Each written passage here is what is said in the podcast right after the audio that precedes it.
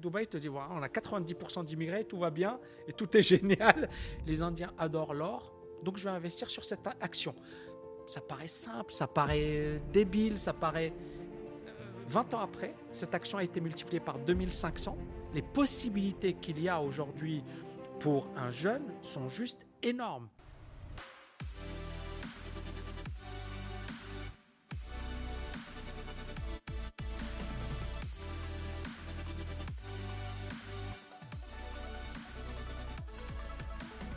Salut Tami, j'espère que tu vas bien. Je vais très bien.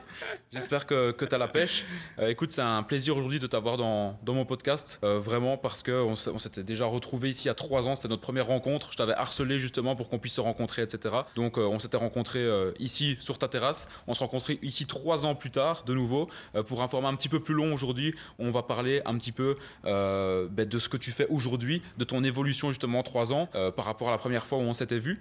Et moi, je tenais quand même à te dire bah, déjà, premièrement, merci euh, pour, pour avoir accepté mon invitation dans le podcast. Et surtout, de deux, c'est que euh, moi, quand je t'avais interviewé, euh, j'avais, je pense, 15 000 abonnés sur YouTube à ce moment-là. Et pourtant, il y avait plein de gens qui avaient vu la vidéo qui n'étaient même pas abonnés. Tu vois, j'ai des potes à moi, des gens de ma famille qui me disent Punaise, Lucas, c'est incroyable parce que tu as pu interviewer Tammy Cabage, tu vois. et c'est vrai que toi, l'impact que tu as sur le marché francophone, dans le milieu indépendant, entrepreneur, business en ligne, il est assez ouf parce que tu as toujours réussi à avoir une grosse constance dans ton boulot, au niveau de la publication des vidéos, etc. Et euh, donc il y a beaucoup de personnes qui te connaissent, mais pour ceux qui ne te connaissent pas encore, est-ce que tu peux te présenter euh, en deux mots euh, qui tu es, qui est Ami Cabage et qu'est-ce que tu fais dans la vie quoi? Alors on a une petite chaîne YouTube hein, de, je pense, 430 000 abonnés, mais en tout cas déjà, moi je suis ravi de, faire cette interview avec toi Lucas. Et, et, je me souviens encore une fois, c'est vrai que tu m'avais écrit à plusieurs reprises et c'est vrai que je, ne te connaissais pas et j'étais très content de, faire cette interview, de te retrouver. Alors, qui je suis? Bah, Finalement, je suis un entrepreneur sur Internet. J'ai euh, une chaîne YouTube qui me passionne sur euh, l'économie, la finance, le mindset. Euh, dans cette chaîne YouTube, finalement, je l'ai créée en 2010. elle est vraiment devenue active en 2012, 2014. Sur cette chaîne YouTube, je partage vraiment euh, mon état d'esprit. C'est comme si voilà, je donnais des conseils aux tamis d'avant, euh, aux tamis qui galéraient, aux tamis qui, euh, qui a tout perdu, aux tamis qui se posaient des questions, aux tamis qui ne savaient pas que faire. Et c'est comme si voilà, je voulais vraiment aider les gens, premièrement. Deuxièmement, je partage ma passion, c'est-à-dire moi je suis passionné d'économie, de finance.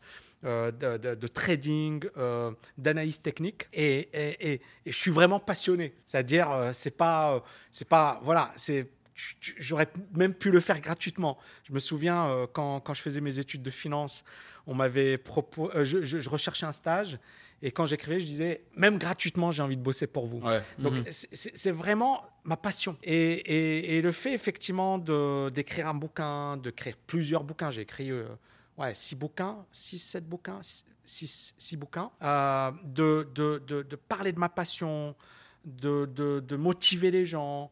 Euh, d'impacter. Euh, bah, ça a été pour moi une énorme, euh, une énorme joie. On a plus de 60 millions de vues sur cette chaîne YouTube. Ce qui est énorme, cette chaîne YouTube, finalement, on n'utilise pas énormément de moyens. C'est très, très simple. Tu vois, il n'y a, pas, il a pas des moyens considérables. Mais c'est vraiment voilà, une, une chaîne qui est faite avec le cœur et qui permet d'aider les gens. Après, je suis également entrepreneur. je suis également investisseur. Et ce sont deux domaines qui me passionnent. Entrepreneur, parce que finalement, ça te permet d'être libre, ça te permet d'impacter les gens, ça te permet euh, de, répondre à un besoin et de, finalement d'apporter une réponse concrète à un besoin précis. Et investisseur, parce que finalement, euh, l'investissement, pour moi, est supérieur euh, au travail. Je m'explique. Warren Buffett, par exemple, est, est actionnaire de Apple.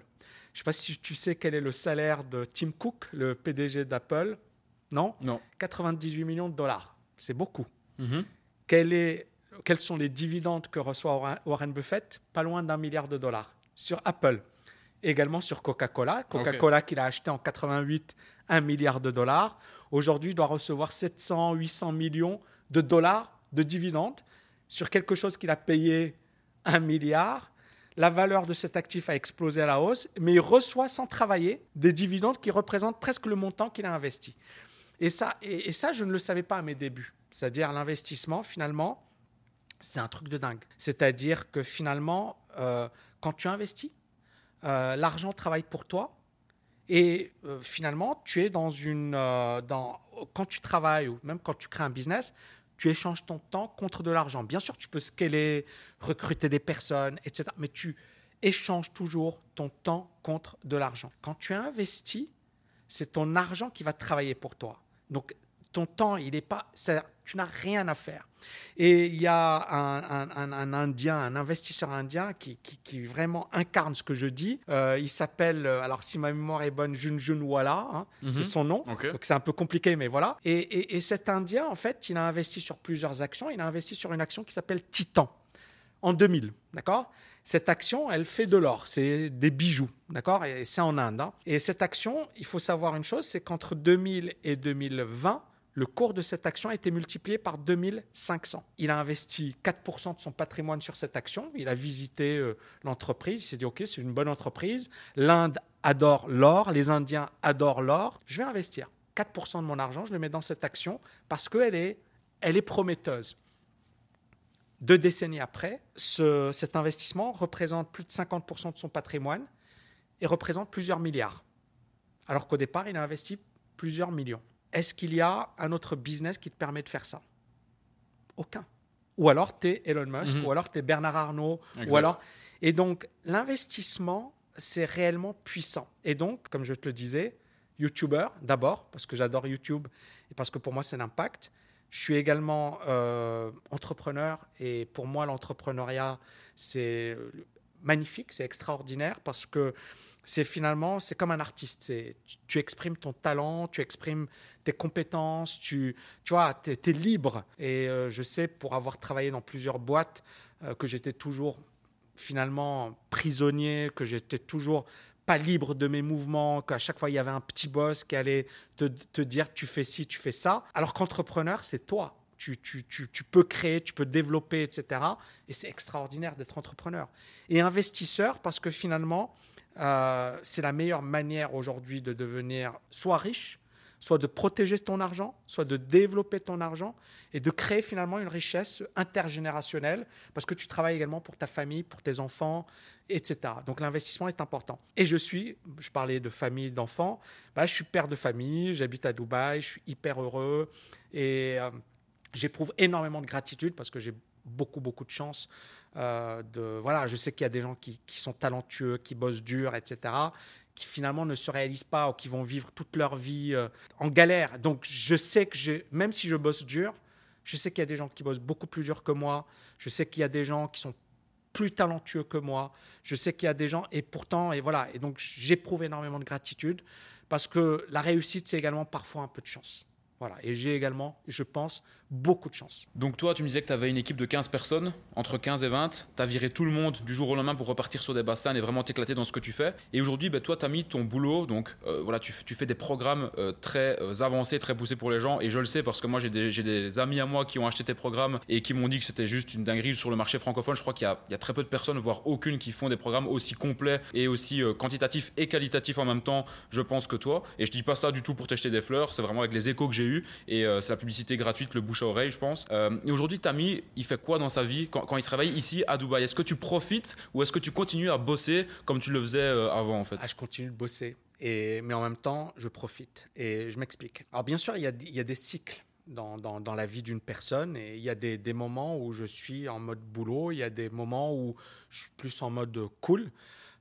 mais clairement, par exemple, cette année, ça a été une année boulot. Hein. Ça a été une année incroyable. Euh, j'ai pas arrêté de bosser. Alors après, encore une fois, euh, comme je te l'ai dit, donc euh, là on est dans mon appart, je me suis pris un bureau dans ma résidence. Ça veut dire que bah, il suffit juste que je sorte, que je fasse quelques pas et j'ai mon bureau. Donc ça permet de couper avec la maison. Je me réveille généralement assez tôt, 6 heures du mat. ma fille également, donc c'est bien, ça, ça rythme la journée. généralement, on l'accompagne au bus scolaire. Et puis ensuite, pour moi, c'est ma journée de travail qui, démarre. Donc 6 heures du mat, je démarre ma journée. Euh, souvent, euh, jusqu'à 11 heures, c'est non-stop, boulot. Parfois, je fais du sport à 11 heures, euh, parfois. Et mes, journées de, de- travail, par exemple, je vais te parler de cette année, c'est énormément de lecture. J'ai dû lire cette année des centaines de bouquins, donc c'est incroyable. Euh, et, et j'ai tu les as, désolé de te couper, tu les as vraiment lus ou bien tu les Ah oui. écoutes en. vraiment lu, Ah ouais, ok. pas des audios. Alors bien sûr, j'écoute également. Ok. J'ai des audios, je- j'écoute des audiobooks tous les soirs. Donc, euh, disons que moi, en fait, je, je- je réagis à l'actualité également. Je, je vais te donner un exemple concret. Je ne vais pas trop diverger, mais je vais répondre à ta question. Euh, 2020, euh, j'ai vu que les marchés étaient devenus complètement fous. D'accord? Pourquoi? Parce qu'il y a eu énormément d'injections de liquidités. Il y avait des anciennes approches qui, marchent, qui marchent toujours bien, mais qui me posaient problème à moi. Euh, par exemple, une approche de Dalio qui consistait à, être investi sur plusieurs actifs et de dire que généralement, tu vois, quand certains actifs baissent, d'autres montent. Donc, tu, achètes des actions, tu achètes des matières premières, tu achètes de l'or, tu achètes des obligations. Et généralement, quand les actions baissent, les obligations montent, et inversement. Et là, je me suis dit, on est face à une situation bizarre, c'est-à-dire que les obligations, elles n'ont fait que monter. Là, tu as des injections massives de liquidités, et je me suis dit, mais est-ce que ça va durer? Tu vois, ce, ce portefeuille de Dalio qui, pendant 40 ans, a euh, euh, fonctionné à la perfection, est-ce qu'il va encore fonctionner? Et là, j'ai commencé à travailler sur une nouvelle méthodologie pour s'adapter à la situation. C'est ce que j'ai fait. Donc 2020, 2021, j'ai bossé sur ça. Puis, tu sais ce qui s'est passé? 2020, on a eu la hausse. 2021, on a eu une hausse de fou. Et fin 2021, je vois le marché, je me dis, ça va se casser la figure. Donc, j'ai mon mes réflexes, tu vois, d'investisseur, de, trader, d'analyste, et je me dis, ça va se casser la figure. Et là, il faut protéger son argent. Je me suis dit, 2022, ça va être une année merdique, et il faut se protéger. Donc, qu'est-ce que j'ai fait? J'ai créé un programme sur les options qui est une manière de couvrir ses positions, etc. Ce programme a cartonné, justement. On avait beaucoup de gens, des gérants, des pros, etc. Et également, mais c'était super. Et ça permettait effectivement de se protéger dans ce marché. D'accord? Et puis ensuite, tu as le marché qui s'est effondré en 2022. Et là, récemment, euh, donc moi, moi j'ai vu qu'on commençait à être sur des points bas notamment des boîtes comme Facebook qui, sont, pris moins Mhm. 75%, Adobe, etc. Et là, moi, je me suis dit, OK, c'est peut-être le moment de, pas d'investir, mais de s'intéresser. Parce que tu te rappelles, 2019, quand tu es venu m'interviewer, j'avais commencé à acheter de l'immobilier à Dubaï. Ouais. Et je t'avais dit, très, et je me souviens encore de ces propos, parce que c'est ce qui s'est passé, ça commence à devenir intéressant pour acheter à Dubaï. Je t'avais dit, OK, il y a beaucoup d'offres, tout le monde panique, tout le monde dit que c'est, mais c'est maintenant qu'il faut s'intéresser. Et c'est ce qui est en train de se passer sur les actions. Ça peut encore baisser. Pourquoi? Parce que on n'est pas sorti de la crise.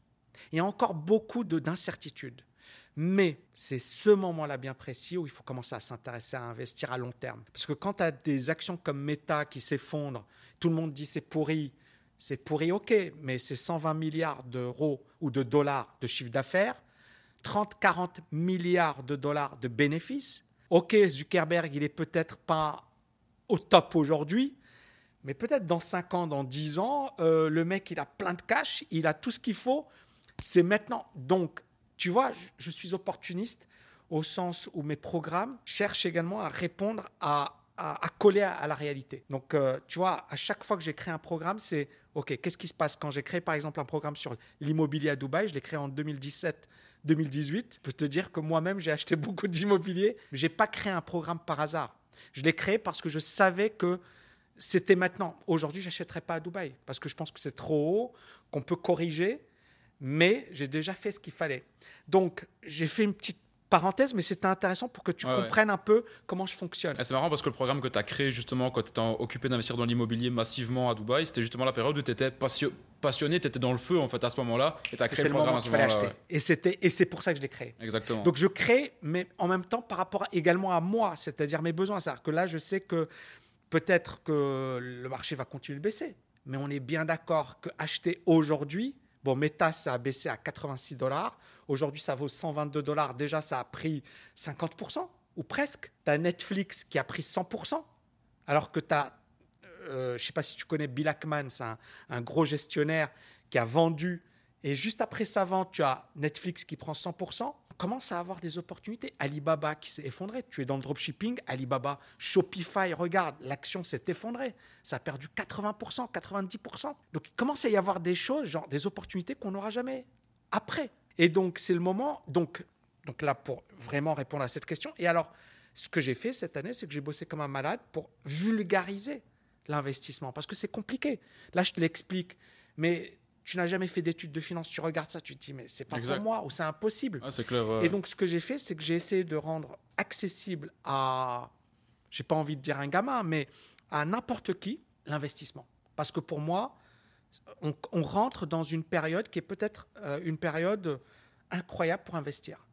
Parce que tu as, quand, tu as, quand tout le monde panique, quand tout le monde dit c'est la fin du monde, quand tout le monde est en train de vendre, et c'est ce qui est en train de se passer, il faut réfléchir différemment. Comme le dit Warren Buffett, il faut être cupide quand tout le monde panique, et il faut être prudent quand tout le monde est cupide quand tout le monde est excité, le Bitcoin est à 67 000, les gens commencent à te dire 500 000. Toi, tu dis, OK, les gars, super. 500 000, c'est pour vous. Moi, je vais attendre un petit peu. Et quand tout le monde panique, c'est là où, en fait, tu dois changer ton logiciel et là, commencer à te dire, OK, les gars, là, ça... tout le monde a peur, c'est super, je suis content. Et c'est un, mindset de, euh, de fou parce que tu dois être contre la masse, contre la foule. Tu dois réfléchir différemment des autres. Et donc, moi, j'ai bossé comme un dingue cette année, justement parce que je me suis dit, euh, ce programme, euh, il y a des gens, peut-être dans 5 ans, dans 10 ans, ils vont me remercier, ils vont me dire, Tammy, tu as changé ma vie en matière d'investissement. Ah Ou peut-être pas. Encore une fois, je, tu vois, je suis honnête, je ne sais pas. Peut-être qu'on va rentrer dans un marché pendant 10 ans, mais en même temps, est-ce qu'il vaut mieux investir aujourd'hui ou il y a un an?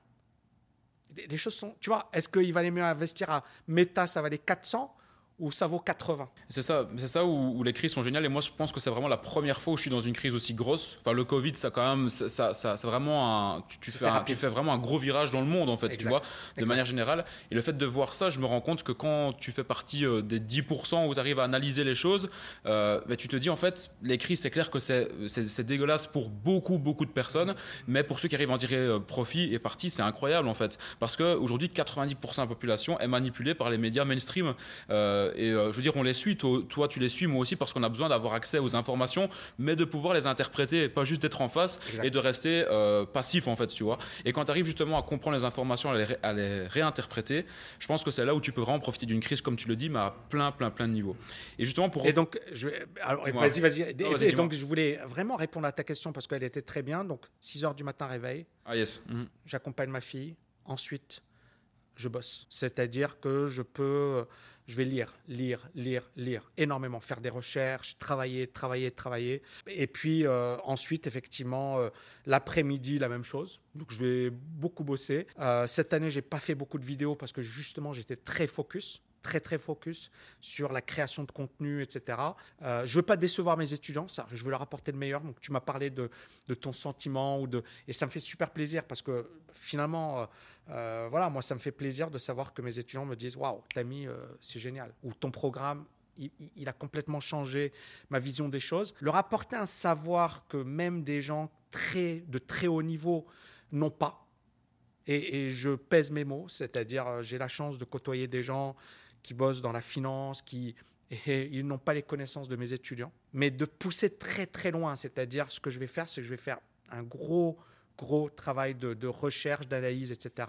Ensuite, bon voilà, je vais voir ma fille, elle revient de l'école vers 16 h on va passer un petit moment ensemble, passer un petit moment en famille. Puis on va, on va avoir des moments voilà, sympas. Mais c'est vrai que le, gros de ma journée de 6 h du matin vers à, à, à 16 h c'est boulot. Le soir, je vais également bosser.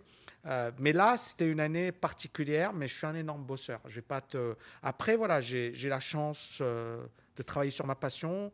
Ma femme, elle est très compréhensive. J'ai éprouvé énormément de gratitude parce que je bosse sur ma passion, parce que je suis heureux. Ma, tu vois, on, on est voilà, je suis pas en mode, euh, voilà, je suis pas en mode greedy, mais je suis en mode passion et, apporter de la valeur. Et j'ai eu ma vie de famille, j'ai quelques amis, tu vois, et, et basta. Et tu vois, et, et je pense que euh, je m'éclate dans ce que je fais, et c'est déjà énorme. Dans la précédente vidéo qu'on avait fait à deux, tu avais parlé justement de ton parcours, des, euh, des, gros, des, grosses galères que tu avais pu avoir. On va pas revenir dessus. Si les gens sont intéressés, ils pourront aller voir la vidéo. C'est pas le but non plus de la vidéo ici. J'ai vraiment envie qu'on aille plus en profondeur sur certains sujets. Euh, notamment, tu me parles de, de Dubaï, mmh. tu vois. Mmh. Euh, donc vraiment, actuellement, dans ta vie, qu'est-ce qui se passe, etc.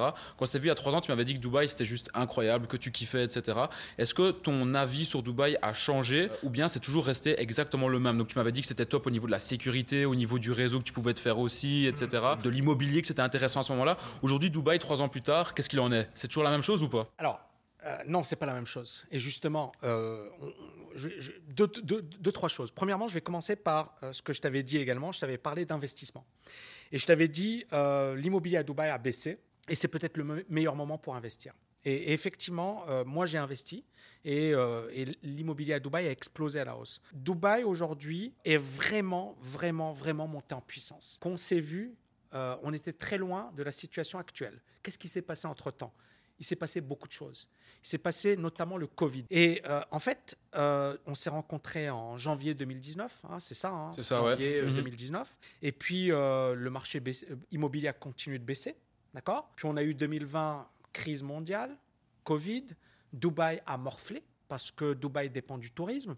10% des gens qui sont à Dubaï expatriés quitté Dubaï. 90% d'ailleurs, la population à Dubaï, c'est 90% d'expatriés.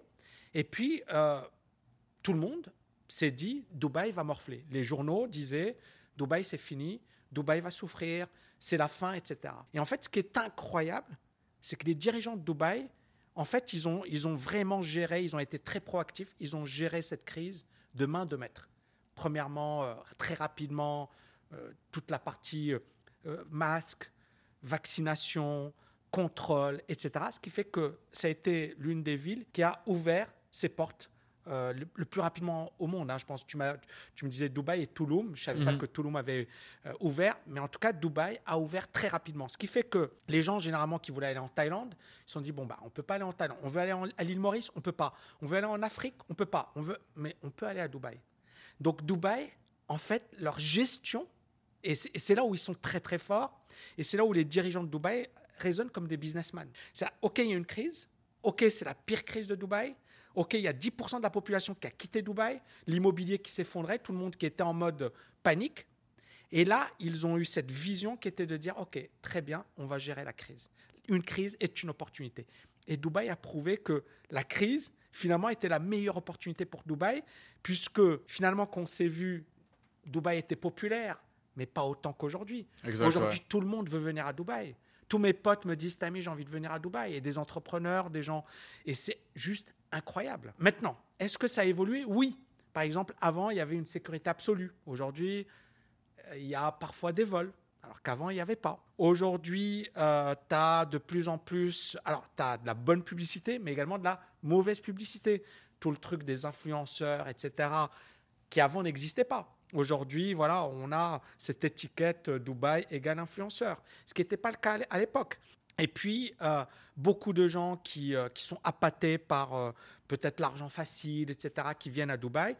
Une inflation immobilière, l'immobilier a explosé, ce n'était pas le cas à l'époque, c'était pas cher. Les loyers ont explosé également par rapport à l'époque. Clairement, le, le, coût de la vie a également augmenté. maintenant, si on prend voilà, les infrastructures, c'est top. La, la, gestion, c'est top la tolérance, sécurité, la vision, euh, comment ils se projettent. Ils sont toujours euh, en mode euh, on veut devenir la ville numéro un dans les 20-30 prochaines années. Et ils le font à chaque fois. Tu as des statistiques. Ils sont très, très, très au fait de comment on va devenir meilleur. Et donc, moi, ça m'inspire énormément. je vois mes voisins, c'est le monde entier. Hein, J'ai anglais, iraniens, français, russes. C'est le monde entier, tu vois. Et c'est des gens qui sont au top niveau dans leur domaine, euh, des entrepreneurs, des investisseurs, etc. Et donc, euh, clairement, moi, je pense que Dubaï, le, succès est plus important qu'avant. Maintenant, voilà, c'est qu'il y a une, demande plus importante, une concurrence plus importante. Euh, mais pour moi, c'était normal, c'était prévu. C'est-à-dire, c'est ce que je te disais en 2019. Je disais, ça va, ça va, ça va exploser. Et je n'avais pas prévu la crise du Covid. Mais c'est là où, encore une fois, c'est très important parce que moi, j'ai continué d'investir quand j'ai vu la crise. C'est très intéressant, c'est-à-dire que beaucoup de gens se sont dit Dubaï est fini parce qu'ils ne maîtrisent pas Dubaï ou parce qu'ils ne connaissent pas ou parce qu'ils n'y vivent pas. Mais quand tu y vis, tu comprends que euh, en fait, on est sur une autre planète en termes de voilà tout ce que je t'ai dit, les hôpitaux, la santé, etc. Maintenant, clairement, il y a plus de monde parce que il y avait 2, quand moi je suis arrivé, je pense qu'il y avait 2,5 millions d'habitants. Là, il y a 4 millions d'habitants. T'es arrivé en quelle année, toi, du coup? 2014. Euh, tu vois, il y avait, on était à même 2 millions d'habitants. Là, il y a 4 millions d'habitants. Donc la ville a quasiment doublé. C'est incroyable. Ouais, c'est ouf. Et c'est vrai que toi, c'est quoi ta vision des choses par rapport à ça, par rapport à, l'image de Dubaï, mais que toi, tu perçois? Parce que moi, quand je suis venu la première fois, donc c'était en, en, 2019, et quand je suis venu la première fois, tu vois, moi, dans mon domaine, donc e-commerce, dropshipping à ce moment-là, franchement, je dis pas ça euh, pour me, vanter ou quoi que ce soit, mais j'ai l'impression que j'étais le seul à mettre les pieds. Tu vois, dans mon business, euh, dans tous les petits jeunes qui faisaient du dropshipping, j'étais le seul à, être venu à Dubaï. Puis après, je reviens un an plus tard, il y a un petit peu de monde qui est arrivé en plus, tu vois, puis je reviens deux ans plus tard, puis je reviens en plein pendant le Covid, parce qu'il y avait que Dubaï qui était ouvert. Et là, c'était hallucinant. Et en fait, et cette période-là, moi, ça m'a dégoûté de Dubaï. En fait, c'est pour ça. Et c'est pour ça que je suis plus revenu avant un an et demi à Dubaï. Et en fait, la dernière fois où après je suis revenu à Dubaï, c'est un an et demi plus tard, donc en juin 2022. Et maintenant, je reviens parce que j'ai réappris à réapprécier en fait mmh. Dubaï parce que je le vis différemment. Avant, mmh. je le vivais euh, parce que j'étais dans l'énergie de la ville. Il faut que je rencontre des gens. Il faut mmh. que je fasse des relations ici. Et en fait, pour moi, c'est à la fin, je me rends compte que j'ai peut-être pris en maturité à ce niveau-là, mais c'est du bullshit en fait. Il faut que tu vives Dubaï comme tu vis ta vie en Europe, que tu la vives euh, toi-même. Parce qu'au plus tu vas essayer de rencontrer des gens ici, euh, la ville est bien, mais les gens qui sont ici, il faut faire très attention parce qu'il y a pas mal de, de, déchets. Je dis pas ça pour être méchant, pour critiquer, mais il faut faire très attention. Et je pense que c'est bon de vivre Dubaï comme toi tu l'entends et ne pas justement vouloir trop te mélanger avec les autres parce que ça peut être justement euh, dangereux. Toi, justement, c'est quoi ta vision des choses par rapport à ça, par rapport à quand tu es arrivé et maintenant l'évolution de la population justement ici à Dubaï Il faut comprendre une chose. Moi, j'ai quitté la France. Euh, parce que j'avais frôlé la mort. Et euh, pour moi, ça a été euh, un choc, un traumatisme, etc. Je ne vais pas revenir dessus, j'en ai déjà parlé. Et puis ensuite, en fait, je, recherchais vraiment une destination où je pouvais me poser, où il y avait une, bonne dynamique, où tu vois, il y avait, y avait de bonnes vibrations. Et quand je suis arrivé à Dubaï en 2014, parce que j'ai visité, j'avais plein de préjugés, je suis arrivé, je me suis dit, waouh, j'ai vraiment été surpris par plein de choses. Et je suis totalement d'accord avec toi. C'est vrai que 2020, euh, 2021, ça commençait à voilà.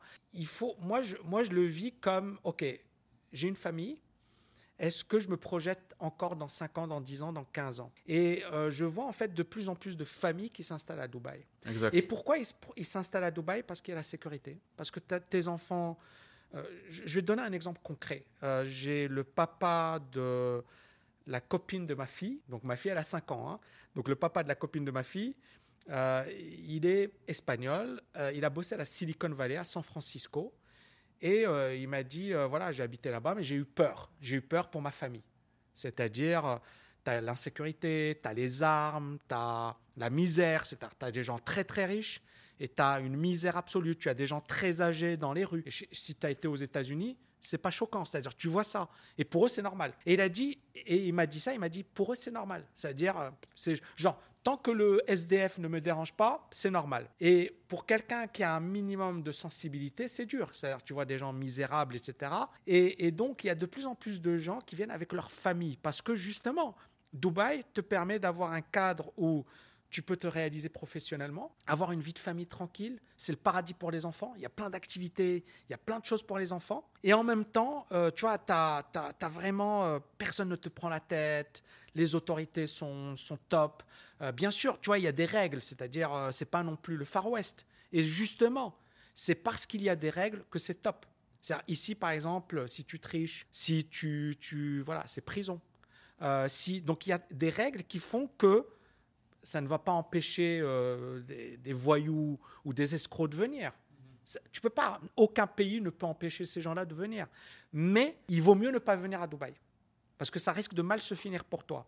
Donc Dubaï, tu dois être carré, euh, tu dois respecter les règles, tu dois juste faire ton truc. Et après, en fait, euh, tous les gens que je connais, je t'ai parlé de, de cette personne espagnole, mon médecin, il est syrien, il m'a dit, moi, ça fait 25 ans que je suis à Dubaï, il m'a dit personne ne me prend la tête, les Émiratis sont super gentils, euh, je vis ma vie tranquillement. Et donc, tu as plein de familles. Et là, on est loin du bling-bling. Parce qu'encore une fois, il y a beaucoup de gens, ils pensent qu'au bling-bling. Ça, c'est une minorité. Hein. Ou alors, c'est des gens, franchement, que moi, j'ai pas envie de côtoyer.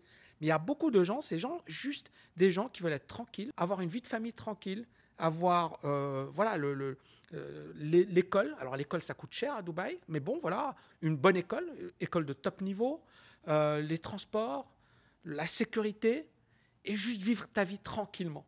Et c'est ce qu'on recherche finalement dans la vie. Parce que qu'est-ce qu'on recherche? Et pourquoi les gens, ils élisent des politiciens? À chaque fois, les politiciens, ils vont leur dire, c'est bon, grâce à moi, il y aura plus de sécurité, il y aura de meilleures écoles. On est d'accord. En fait, tu vas voter pour ça. Et eh ben, Dubaï te dit, OK, ben, on a ça. et à partir de là, tu te dis, OK, ben, finalement, qu'est-ce que je recherche? Et à partir de là, finalement, voilà, on parlait de le plus important, c'est la famille. C'est la vie que tu as. Euh, moi, ma femme, ma, fille, c'est les moments que tu partages. C'est ça ce qui est le plus beau. Et donc, si tu as ça, plus tu vis dans un, dans un cadre où tu sais que tu peux avoir le meilleur, que personne ne te prend la tête, que tu es respecté, que voilà, tu peux avoir n'importe quelle religion ici, tout le monde s'en fiche. Tu as de plus en plus d'Israéliens qui viennent ici, ce qui est incroyable parce que tu vois, avant, euh, voilà, on aurait dit, bah, aujourd'hui, tu as plein de gens avec la kippa, qui, tu les vois, et c'est de plus en plus. Et c'est génial. Tu as, euh, genre, moi, mon médecin, il est euh, sikh, donc il a son, son turban. Et en fait, tu as toutes les religions, toutes les cultures, tout le monde qui se côtoie. Il y a une sécurité absolue et personne ne te prend la tête. Tu peux t'habiller comme tu veux, à part, tu vois, dans des endroits, genre les, les lieux publics, les... Uh-huh. mais sinon, personne ne te prend la tête. Et t'as pas beaucoup de sociétés comme ça. Ouais. Moi, moi ce, qui, ce, qui, me choque, c'est qu'il y a beaucoup de personnes qui critiquent Dubaï sans être venues. Et ce qui est malheureux, et c'est surtout, moi je trouve, en, France et en Belgique, c'est que Dubaï a vraiment une mauvaise image à cause des influenceurs. Mais ça, pour, je pensais que c'était en fait une, mauvaise image globale et même euh, vraiment internationale, tu vois. Sauf qu'après avoir parlé avec des Espagnols, des Italiens et des Américains, ils ont une vision de Dubaï sans être venus qui est totalement différente parce que leurs influenceurs ne sont pas les mêmes influenceurs que les influenceurs francophones. Et ça, c'est vraiment euh, propre, je trouve, à la France et, à la, et euh, à la Belgique et alors à la Suisse, c'est que les influenceurs ont tellement renvoyé une mauvaise image, il y a tellement eu des scandales parce que nos influenceurs sont gérés euh, en France, etc., par quelques agences que le monopole, surtout, tu vois, Sean Evans, Evans, etc. Et à cause de ça, il y a tellement eu d'arnaques avec le dropshipping, les crypto-monnaies, etc., qu'ils ont mis en avant tout ça. Et tous ces influenceurs-là, la plupart du temps, vivaient à Dubaï. Ça renvoyait une très mauvaise image de la ville. Et ce qui est malheureux, c'est que ces influenceurs là en fait, euh, on va dire qu'ils influencent les jeunes qui sont sur les réseaux sociaux. Ils sont peut-être, j'en sais rien, 150, ces influenceurs-là. Ils influencent tous les jeunes qui sont sur les réseaux sociaux et qui se trouvent en France. Mais au final, ces influenceurs-là, à Dubaï, ils sont 150 parmi 4 millions d'habitants. Et donc, ça ne représente absolument pas, en fait, euh, les habitants de Dubaï ou la ville de Dubaï. C'est pas la vraie vie. Il faut vraiment, en fait, euh, venir sur place pour s'en rendre compte et vivre, comme tu dis, sa vie de famille, etc., pour vraiment comprendre. Donc, ça, c'était la première chose, moi, qui m'avait choqué quand j'étais venu, même quand je continue à venir. La deuxième chose, c'est comme tu disais, la sécurité. Moi, voilà, je suis né en Belgique, en Europe, euh, tu penses pas vraiment à la sécurité. Mais une fois que tu viens ici, que tu as goûté en fait à la sécurité presque parfaite, quand tu retournes en Europe, je vais pas dire que tu as peur, mais tu fais beaucoup plus attention qu'avant en fait. Parce que tu as goûté à quelque chose qui fait partie de l'élite en fait. Et, et, Dubaï fait partie pour moi, c'est pratiquement la seule ville autant élitiste euh, dans, dans, le monde. On se rapproche, on se rapproche presque de la, de la perfection quand tu es ici. Tout va très vite pour les entrepreneurs. C'est impossible que tout soit parfait, mais on est quand même dans une ville qui est incroyable. Et pour moi, ça va continuer à se développer on voit que Dubaï, c'est pas fini en fait. On voit que c'est des entrepreneurs derrière qui ont faim qui ont de l'ambition. C'est pas juste on atteint un objectif comme le gouvernement et après on passe à autre chose comme le gouvernement en Europe. C'est vraiment, ils ont de l'ambition et si, c'est comme on disait, s'ils sont passionnés, etc., il n'y a plus de palier en fait. C'est vraiment aller le plus loin possible sans, sans arrêter quoi il y a, euh, comment dirais-je, tu as parlé d'élitiste, moi je dirais pas élitiste. Pourquoi? Parce que justement, Dubaï, tu as tout. Tu as des gens très riches, tu as des gens très pauvres. Et tu as des gens qui viennent d'Afrique, qui nourrissent leur famille ils, sont à Dubaï. Tu as des gens qui viennent des Philippines. Euh, mon assistante, elle est des Philippines. Euh, en fait, ces gens-là, vraiment, ils nourrissent des familles. Et donc, il y a vraiment, c'est ça le truc, c'est que tu as des gens très riches, mais tu as également des gens du monde entier qui n'ont pas la possibilité d'aller en Europe parce que l'Europe leur dit bon bah on veut pas de vous, hein, euh, il faut le visa, il faut et je peux comprendre, mais beaucoup de gens critiquent, ils disent voilà, il y a l'exploitation, parce que finalement, la critique la plus fréquente, c'est quoi? C'est l'exploitation, c'est euh, voilà, les gens, ils sont payés une misère. Oui, mais vous les, les voulez même pas, vous les voulez même pas chez vous et vous critiquez. Et en fait, Dubaï, tu as, des success stories, c'est-à-dire tu as des gens, ils démarrent de zéro et deviennent millionnaires, voire milliardaires. Les, les gens les plus riches de Dubaï sont d'origine indienne. Alors oui, euh, les gens qui, font, qui sont dans les chantiers sont indiens, mais les plus riches sont également indiens. Et, et, Dubaï, c'est possible. Tu peux commencer de zéro et réussir. Et tu as de plus en plus de gens qui, comme ils n'ont pas la possibilité d'aller en Europe, ils n'ont pas la possibilité d'aller aux États-Unis parce que c'est fermé, ils viennent à Dubaï. Donc c'est vraiment l'American Dream, c'est-à-dire l'American Dream. Auparavant, il fallait aller aux États-Unis, mais aujourd'hui, va aux États-Unis. C'est incroyable. À part si tu es euh, voilà, costaud, c'est très dur d'obtenir son visa. L'Europe, la même chose. Les frontières sont fermées. Et on peut le comprendre parce que l'immigration a été mal gérée, il y a eu plein de problèmes, il y a toujours des problèmes, on peut le comprendre. Et donc Dubaï, c'est clair qu'ils sont partis d'une feuille blanche, il y a une immigration massive. 90% sont des étrangers. C'est incroyable.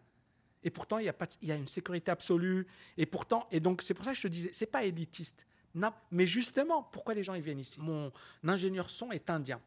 Et euh, ça fait 16 ans qu'il est à Dubaï. Et il m'a dit, écoute, Tami, et je lui ai posé la question, je lui ai dit, écoute, est-ce que tu aimes Dubaï? Il m'a dit, moi j'adore Dubaï. Je lui ai dit, développe.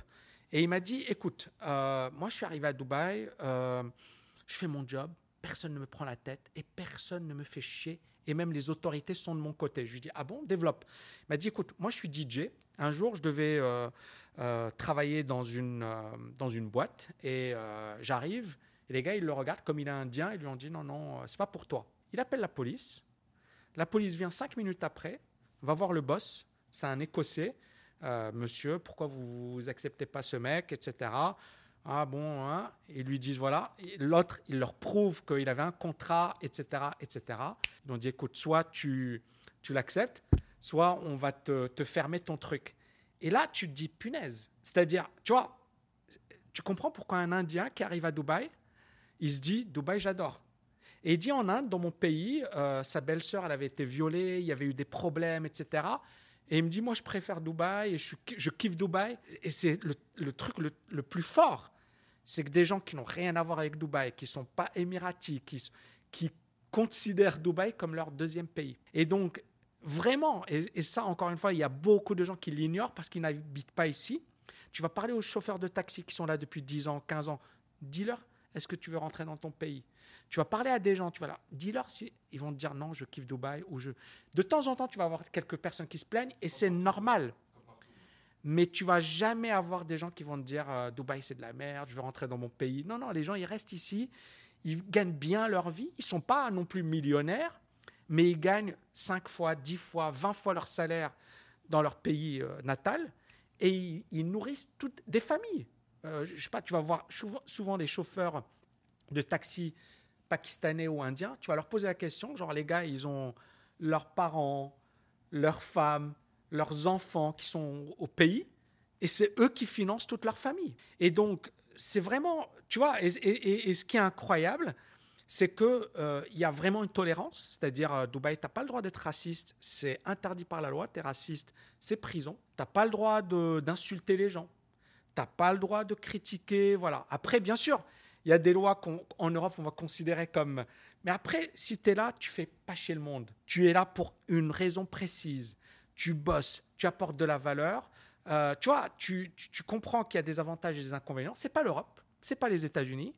Tu vas pas avoir des débats philosophiques à la télé sur euh, ceci, sur cela. Mais d'un autre côté, qu'est-ce que tu recherches dans un pays? Et, Dubaï l'a très bien compris. Et comme ils l'ont très bien compris, ils ont dit, OK, qu'est-ce que recherchent les gens? Et donc, c'est pour ça que tu as 200 nationalités. Tu as des gens, ils sont au Canada, aux États-Unis, Grande-Bretagne, beaucoup d'Anglais qui sont là et qui auparavant n'étaient ou n'auraient euh, voilà, jamais, même en rêve, dit je vais venir à Dubaï et qui arrivent ici qui se disent c'est bon. Tu vois Donc, c'est une autre société. C'est un nouveau modèle de société parce que finalement, c'est unique. C'est un c'est quelque chose, tu vois, je, les pays européens ont échoué les États-Unis, parce que tu vois, tout ce qui est intégration, il y a des problèmes, l'immigration, il y a des problèmes, le, tu vois, il y a des problèmes. Et, et, et, Dubaï, pour moi, c'est une étude de cas, c'est-à-dire, euh, tu vois, tu as tous ces discours qui consistent à dire, euh, euh, voilà, le, tu vois, qui, qui, qui, sont un peu anti-immigration, etc. Et Dubaï te dit, voilà, on a 90% d'immigrés, tout va bien, et tout est génial. Et c'est là où tu te dis, OK, qu'est-ce qu'ils ont fait? Et pourquoi? Et clairement, on a des, on a, c'est une étude de cas. C'est genre, tu devrais, les dirigeants, moi je dis l'ENA, l'École nationale d'administration, qui n'existe plus, je pense, en France, ils devraient enseigner, ils devraient apprendre ça. Qu'est-ce qu'ils ont fait? Pourquoi ça réussit? Pourquoi un mec, moi par exemple, je suis pas émirati, je suis pas de Dubaï, j'adore Dubaï. Et je, je, suis fier de Dubaï. Tu vois ce que je veux dire? Ils ont créé un sentiment, sans être du pays, sans être né, sans avoir la nationalité, sans avoir quoi que ce soit. Tu as plein de gens qui adorent Dubaï. Et donc, c'est là où. Et, donc, on va aller vers l'élitisme. C'est pas l'élitisme, c'est. Comment moi je le vois Je le vois comme l'excellence. C'est-à-dire, euh, on veut être top. Donc, tu vois, tu vas partout, c'est propre, c'est nickel. Tu vois, c'est et, c'est clair. On est, c'est presque l'élitisme. Alors, j'ai un ami qui m'avait dit, et sa phrase, elle est très bien. C'est le luxe pour tout le monde. En fait, c'est le luxe démocratisé. C'est-à-dire, les prestations que tu as ici, tu n'as pas besoin de payer énormément d'argent, tu as des prestations de luxe. En Europe, tu dois aller dans des super endroits ou dans des super hôtels, ou, tu vois, pour avoir ce type de prestations. À Dubaï, n'importe qui a ce type de prestations. Ouais, pour pas dire frôler le type de prestation qu'il y a ici. Parce qu'ici, c'est quand, même, euh, c'est quand même incroyable. Quand je parlais de l'élitisme, je parlais pas vraiment du type de personne qui vient s'installer ici, mais plutôt, comme tu le disais, de l'environnement général dont tout le monde euh, peut profiter, en fait, tu vois. C'est ça qui est, qui, est juste, euh, qui est juste incroyable. Pour parler de, de Dubaï, euh, pour revenir un petit peu en arrière, moi, quand j'étais venu en 2019 par rapport à maintenant, moi, il y a un truc qui m'a vraiment euh, marqué cette fois-ci, c'est le prix de la vie ici à Dubaï, en fait. Moi, ici, je suis pas propriétaire à Dubaï, donc je suis occupé de louer, tu vois. Donc, euh, je loue un appartement, euh, je, je paye pour manger, etc. Et j'ai l'impression que tout a fait du, du x3 par rapport à du 2019 minimum. Exact. Et moi, euh, j'en ai parlé pas mal autour de moi, etc. J'ai quelques, je pense, avoir trouvé le pourquoi du comment, de pourquoi ça, a augmenté. Euh, déjà, tu as, l'euro, euh, la devise, elle s'est totalement, euh, a tellement dégra- dégringolé. Tu as une inflation de malade aussi sur le côté. Tu as beaucoup de Russes qui sont venus investir aussi dans l'immobilier, qui a fait, entre autres, ben, que l'immobilier a énormément augmenté. Selon toi, c'est quoi et pourquoi, en fait, les prix aujourd'hui ont fait x3 par rapport à 2019 Ok, moi quand j'ai acheté, ben, j'ai acheté en 2018, 2017, j'ai acheté mon bureau en 2017, j'ai acheté en 2015. Mon premier investissement c'était en 2015 à Dubaï. Une année après, je me suis dit il faut investir. Pourquoi? Euh, bah, Premièrement, je pense que Dubaï était sous-évalué. C'est-à-dire, tu as qu'à comparer Dubaï à Londres, euh, Bruxelles, Paris, Hong Kong, et tu vas voir que Dubaï, c'est beaucoup moins cher. Alors, bien sûr, il y a certaines personnes qui vont te dire oui, mais c'est pas, euh, c'est pas Londres. Ok, mais c'est peut-être mieux que Londres. Ouais, je comprends, à donc, fond. Je comprends ce que tu veux dire. Premièrement, premièrement, tu as les prix, mais, mais c'est pas cher. Par rapport à l'Europe, par rapport à des grandes villes comme Paris, comme Londres, c'était pas cher. Donc, Dubaï a commencé à rattraper, tu vois, et eux, ils le savaient. C'est pour ça que moi, j'ai investi. Quand j'ai investi, il y avait cet aspect. Deuxièmement, je te l'avais dit dans la vidéo en 2019. Qu'est-ce que j'avais dit? J'avais dit, on a 2 milliards autour de nous. Là, j'habite aux Palmes. Juste en face, tu as le milliardaire indien qui a acheté un truc à 140 millions d'euros. C'est l'un des hommes les plus riches au monde. Je pense euh, euh, Am, Am- Amjani, Amwani, Amjani, euh, voilà, milliardaire indien, l'un des hommes les plus riches au monde. Et en fait, auparavant, bah, les gens hésitaient. Ils se disaient, ouais, non, mais je préfère investir euh, en Angleterre. Et moi, on m'avait proposé d'investir en Angleterre. On me disait, tiens, Londres, c'est bien. Ou... Et après, je me suis dit, non, mais pourquoi je vais investir à Londres? Je connais pas. J'ai habité à Londres, mais je suis loin. Dubaï, je connaissais. Et je commençais à voir le truc, comment le. C'est-à-dire, il y avait des choses déjà qui m'avaient marqué. C'est-à-dire que quand j'ai investi mon premier investissement, en fait, c'était très simple. C'est euh, mon loyer représentait environ 12% du prix d'achat. Ok. Donc déjà, je me suis dit, OK, en bourse, si tu as 10% par an, tu es content. Ouais. Là, tu as 12%, c'est payé un an à l'avance. C'est-à-dire un an à l'avance, tu es propriétaire, Ouais. ou tu es locataire, par exemple, et ben, tu dois payer ton, ton loyer un an à l'avance. Tu Ouais. peux t'arra- t'arranger, mais généralement, tu payes un an à l'avance. Exact.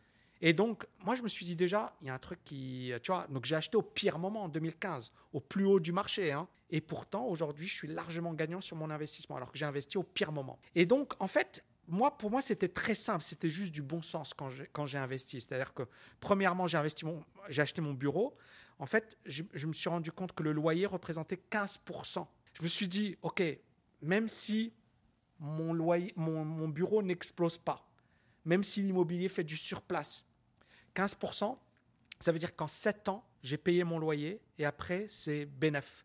Tu vois, c'est de l'investissement pur, À fond. simple, à la Warren Buffett. C'est combien ça coûte, combien ça me rapporte. Et donc, moi, mon- mes investissements, ça a tou- toujours été comme ça. Ce qui fait que je me suis dit, c'est pas cher. Et je t'ai donné des exemples concrets. Qu'a fait l'immobilier de bureau cette année à Dubaï? Il a pris, je pense, 36%. Mais il a rattrapé. Tu vois, c'est-à-dire qu'en fait, les gens, ils ont mis du temps à réaliser que c'était sous-évalué. Et c'est pour ça que parfois, les gens, ils vont acheter un truc, ils vont se dire, ouais, mais bon, euh, c'est pas cher parce qu'il y a une raison. C'est vrai. Mais c'est parfois, c'est pas cher parce que les gens, ils ne voient pas que c'est sous-évalué. Et après, ils se disent, mais j'ai envie d'acheter maintenant. Et moi, aujourd'hui, je suis harcelé par les, les agents immobiliers pour mon appart, pour mes, mes différents. Et je peux te dire que euh, en fait, il fallait vraiment comprendre en 2019, et c'est ce que moi j'ai eu la, la chance de réaliser, parce que j'avais la, chance d'habiter ici, de bien sentir l'ambiance et de me dire, c'est le moment qu'il faut investir. C'est-à-dire, euh, tu- je peux me tromper. Et je, je l'avais dit, je t'avais dit, je peux me tromper. Et j'aurais pu me tromper. Mais je me suis dit, il y a quand même plein de facteurs qui, quand même, vont dans le bon sens. Et aujourd'hui, bah, les prix flambent, les loyers flambent. Tu vois, euh, moi, ce, ce- ce- cet appart au Palme, hein, si je devais le louer aujourd'hui, idem, c'est 15% de renta par rapport à mon prix d'achat. Tu vois, donc, alors que je l'ai acheté en 2000, fin 2018, on est en 2022. Tu vois, c'est juste énorme. 15% de rentabilité. Et donc, et ce n'est que le début. Et c'est là où je te disais Ouais, l'investissement ouais. est supérieur. Pourquoi? Parce que si tu investis au bon moment, qu'est-ce qui se passe? En fait, l'investissement va travailler pour toi. Mais si tu investis sur des bons biens, sur de bonnes actions, bah, finalement, tu n'as rien à faire. Tu as juste à attendre. Tu as, Ça, ouais. juste à attendre. Mais c'est vrai que en fait j'ai reformulé ma question. Enfin c'est plus vraiment une question, mais par rapport à Dubaï, est-ce que Dubaï est vraiment cher? Si tu le compares à avant, oui. Mais si tu, si tu le compares à toutes les meilleures villes du monde, Toujours pas cher. par rapport au rapport qualité-prix, en fait Dubaï n'est pas cher. C'est vrai que comme tu le dis, quand tu réfléchis de cette manière-là, c'est parce que Dubaï était sous-évalué. Et quand tu le vois de cette manière-là, c'est vrai. Mais quand, quand tu vis euh, ici depuis plusieurs années, comme toi, en plus avec, euh, je veux dire, l'instinct, on va dire, euh, tu vois, de, que, que, que tu peux avoir de sentir les choses, etc. Je pense que il faut pouvoir le voir, mais quand tu le vois, comme tu le disais, c'est vraiment sous-évalué. Enfin, c'était sous-évalué par rapport à avant. Et donc aujourd'hui, c'est vrai que pour moi, c'est cher par rapport au moment où je suis venu. Mais si tu le compares aux top villes du monde, c'est pas si cher que ça. C'est même le rapport qualité-prix est même Compare que quoi. tu payes et le loyer que tu, as, tu, tu vas payer à Londres ou à Paris, Exact. et tu vas voir qu'il n'y a pas photo. Et c'est ça en fait, il n'y a pas photo au niveau du confort, au niveau de la sécurité, etc. Tu vas peut-être même payer plus cher dans les autres villes pour quelque chose de plus petit, de moins, euh, de moins beau, de moins luxueux, etc. Tu me parlais de ton appartement ici. Euh, moi, un point vraiment que je trouve intéressant et que j'ai envie de soulever avec toi, c'est que tu m'as dit que ton appartement ici, plusieurs fois, on t'a proposé de le racheter Ouais. avec une super plus-value. Ouais. On t'a même proposé de le louer Ouais. également à un très bon prix. Et tu m'as même dit, bah, j'ai j'ai réfléchi moi à me dire, euh, bah, je vais partir faire le tour du monde avec ma famille, Mm. tu vois. Mm. Je sais que tu es un gros bosseur et que peut-être que le fait de faire un tour du monde, ça va t'empêcher de bosser, etc. Pourquoi avoir refusé, euh, pour le moment en tout cas, une telle expérience en sachant que euh, bah, la vie elle est courte et que du jour au lendemain, tu vois, tout peut s'arrêter pour tout le monde en fait. Bien sûr, bien sûr. Pourquoi? Alors, écoute, déjà, on, on m'a proposé de louer l'appartement, genre, je pense 220 000 euros euh, pour une année, 220, 240 000 euros. Et, euh, et là, en fait, je me suis dit, bon, on, m'a proposé également plusieurs millions de plus-value pour le, revendre. Et là, je me suis dit, OK, est-ce que je vends maintenant? D'accord?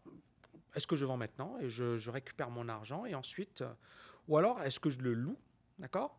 Mais ensuite je dois bien évidemment habiter ailleurs. Ou est-ce que je suis bien ici? Est-ce que j'ai trouvé mon équilibre? Est-ce que je suis heureux ici? Et en fait, euh, le dernier point, c'est que je suis heureux ici. Le tour du monde, tu peux le faire, tu vois. Alors bien sûr, je t'ai dit, voilà, c'est, c'est, mais on va voyager, on a déjà voyagé, on va, tu vois, pas obligé, t'es pas obligé de, de, de, tu vois, de. Et puis je suis pas en mode euh, besoin, c'est pas, c'est pas un besoin que j'ai ou ça va pas me, tu vois, c'est un gros montant, ça. Psychologiquement, euh, quand je sais que quand j'étais prof euh, à Paris, je gagnais euh, 2000 euros par mois, c'est-à-dire 24 000 euros, là, c'est 10 ans de salaire en loyer. Là, tu te dis, punaise, il y a un truc qui cloche. On est d'accord. Et donc, moi, c'est plus l'ancien prof, fonctionnaire, qui, qui voit le truc, qui se dit, c'est pas possible. Et en même temps, bah, tu vois, c'est, euh, comment dirais-je, euh, premièrement, c'est de l'investissement. Deuxièmement, je pense que ce n'est que le début. Parce que quand je vois les gens qui habitent avec moi, il y a des Bugatti, il y a des Ferrari, il y a des Rolls-Royce, il y a, il y a que des gens qui sont très, très, très riches. Et donc, clairement, un truc comme ça, ça va continuer de monter en valeur. Et effectivement, on m'a proposé. Donc, euh, peut-être qu'un jour, euh, je me dirai. Alors, donc déjà, j'ai, après, tu vois, je, vraiment, je, je kiffe ma vie. Vraiment, je, on est heureux, on vit bien. Je suis pas en mode, euh, tu vois, j'ai besoin de faire le tour du monde pour être quoi, heureux. ouais. C'est pas, c'est pas, tu vois, je peux voyager, on peut, mais c'est pas ça qui va me rendre super heureux. Ouais. Tu vois, ce qui va me rendre super heureux, c'est vraiment euh, finalement avoir mes routines, avoir, euh, tu vois, ma famille, euh, faire mes trucs, tu vois. Mais le, faire le tour du monde, tu vois, j'ai déjà beaucoup voyagé, j'ai fait plein de trucs. C'est, je me suis posé. Encore une fois, c'est vrai que tu te poses la question parfois. Tu te dis, ok, est-ce que c'est. Mais je pense pas que c'est ça qui va me, me rendre heureux. Maintenant, honnêtement, on est bien, on est, on est super bien à Dubaï. Alors, et, et pour être honnête avec toi, Peut-être qu'un jour on quittera Dubaï. Peut-être qu'un jour je me dirai c'est bon, j'en ai marre. On va ailleurs. Et finalement, j'aurai des rentes grâce à mon immobilier et basta. Quoi. Tu vois, je, Mhm. je- tu vois, je, je sais que c'est possible. Je sais que j'ai cette possibilité. Maintenant, voilà, je ne me projette pas encore. Euh, j'ai la chance d'avoir un job, tu vois, même investisseur, tu t'en fiches, tu peux, tu peux, tu vois, je- même mon portable, c'est, Ouais. tu vois, je prends des positions avec mon, mon téléphone portable. Donc, on- c'est, aujourd'hui, c'est incroyable. La technologie fait que tu n'as pas besoin d'avoir 10 000 écrans euh, pour investir. Tu vois, tu as juste besoin d'avoir un, un portable, tu, tu analyses tes trucs. Euh, tu n'as même pas besoin d'être à Dubaï. Maintenant, c'est un choix de famille également. Tu vois, euh, voilà, moi, je, voulais, moi, je l'ai proposé à ma femme. C'est ma femme qui m'a dit euh, euh, non, euh, elle n'était pas motivée. Elle m'a dit on est très bien ici, elle est contente et tout. Je vais être presque. C'est moi qui l'ai proposé et c'est mon épouse. Donc finalement, euh, c'est également un choix. C'est- ça, se décide en famille. C'est pas moi, je vais imposer euh, mon délire, je vais faire le tour du monde. C'est ça. Et puis, euh, pff, non, franchement, C'est- je. Ouais. C'est, c'est- ouais, non, c'est incroyable parce que des facteurs comme ça, déjà une fact- un, un facteur financier, on te propose par exemple plusieurs millions ou bien des centaines de milliers d'euros par an pour le louer, euh, plus le facteur de toujours vouloir plus parce que l'humain s'habitue à tout. Euh, je pense qu'il y a beaucoup de personnes qui se seraient dit j'ai envie d'avoir quelque chose de plus, j'ai envie d'aller, euh, d'aller découvrir un, un autre truc en fait, et qui l'auraient fait. Sauf que toi, tu es resté ici. Mais je trouve, je trouve ça quand même incroyable parce que c'est vrai que aujourd'hui, surtout dans la société dans laquelle on vit où tout va très vite, tout le monde change très vite de tout en fait, que ce soit de- d'endroits où vivre, que ce soit, j'en sais rien, de voitures, que ce soit, mais de tout, de tout ce qui nous entoure, que ce soit le matériel, même les relations humaines, tu vois. Euh, tout le monde change très vite. Sauf que toi, tu t'es dit, ben non, moi je vais rester parce que je suis très, euh, très heureux ici. Et euh, c'est c'est ouf parce que malgré finalement ben, tout l'argent, euh, en même temps, je veux dire, tu as 50 ans, mais tu as une maturité incroyable, quoi, tu vois, de te dire, ben non, moi je suis bien comme ça, j'ai pas besoin de plus, j'ai ma famille ici et je suis heureux, alors qu'il y en aura peut-être plein d'autres ben, qui seraient quand même partis faire, faire le tour du monde, quoi, tu vois. Je pense qu'il faut parfois, il faut, il faut apprécier ce qu'on a. Et beaucoup de gens n'apprécient pas ce qu'ils ont. Voilà, ils sont en mode euh, tout le temps, ils recherchent un truc ou tout le temps ils sont. Non, euh, honnêtement, on est heureux, on est bien. Euh, la vie est bien. Tu vois, on, on passe des moments de bonheur. Et tu vois, c'est, ça n'a pas de prix. Ça n'a pas de prix. Et puis, ok, est-ce qu'on va quitter Dubaï pour le moment? Non. Moi, je me projette encore 5 ans, 10 ans ici. J'ai bien réfléchi. Je me suis dit, ok, si je le vends maintenant, il va falloir que je rachète autre chose ou que je loue quelque chose. Les loyers, tu, tu as vu les loyers, Mhm. c'est juste démentiel. Est-ce que c'est ce que je veux faire? Est-ce que c'est le moment? Est-ce qu'il vaut mieux Tu vois? Et finalement, j'ai juste répondu à ces questions. C'est-à-dire, je me suis posé la question, c'est-à-dire de, de bazarder, de vendre. Il y a des gens qui m'ont dit Ouais, mais Tami, tu n'auras jamais euh, ces prix à l'avenir. Peut-être. Peut-être que le marché va s'effondrer, mais moi, je suis convaincu que dans 5 ans, 10 ans, ça va continuer d'exploser. Et dans 5 ans, 10 ans, tu vas te dire Merde, je l'ai vendu à tel prix, mais j'aurais dû euh, tu vois, le garder. Ouais. Et quand tu compares justement à Paris, parce que le Palme, ça y est, hein, moi, euh, quasiment tout est, tu vois, presque tout est construit et tu vas pas avoir beaucoup de biens de qualité euh, à, tu vois. Donc, il faut vraiment réfléchir long terme, c'est 5 ans, 10 ans, 15 ans. Et c'est un endroit unique. T'as pas beaucoup d'endroits comme ça. Donc, à partir de là, euh, tu vois, est-ce qu'il y a mieux Est-ce qu'il y a une autre destination? Est-ce que tu vas être plus heureux en? La réponse, on a répondu, Ouais. c'est non. Le long, terme, et, long terme et surtout aussi le, le- le fait, euh, comme on, en a, comme on en a parlé aussi, donc la famille, mais aussi le Ouais. fait de, de se dire, c'est pas parce que j'ai 3 ou 4 millions en plus ou même 10 millions en plus sur mon compte bancaire que je vais être plus heureux, parce qu'à partir d'un certain palier, la corrélation, elle n'existe plus en fait entre les deux. Et tu... Même un million, c'est bon. Ah ouais, non, c'est clair. Tu, tu, tu, tu, tu, tu vois, tu peux arrêter de Je travailler. suis d'accord avec Ça, toi. à un ouais. certain moment, c'est plus ça. C'est euh, qu'est-ce que tu veux faire, Mhm. dans quoi tu vas. Ce qui te fait vraiment vibrer, quoi. Point. Exactement.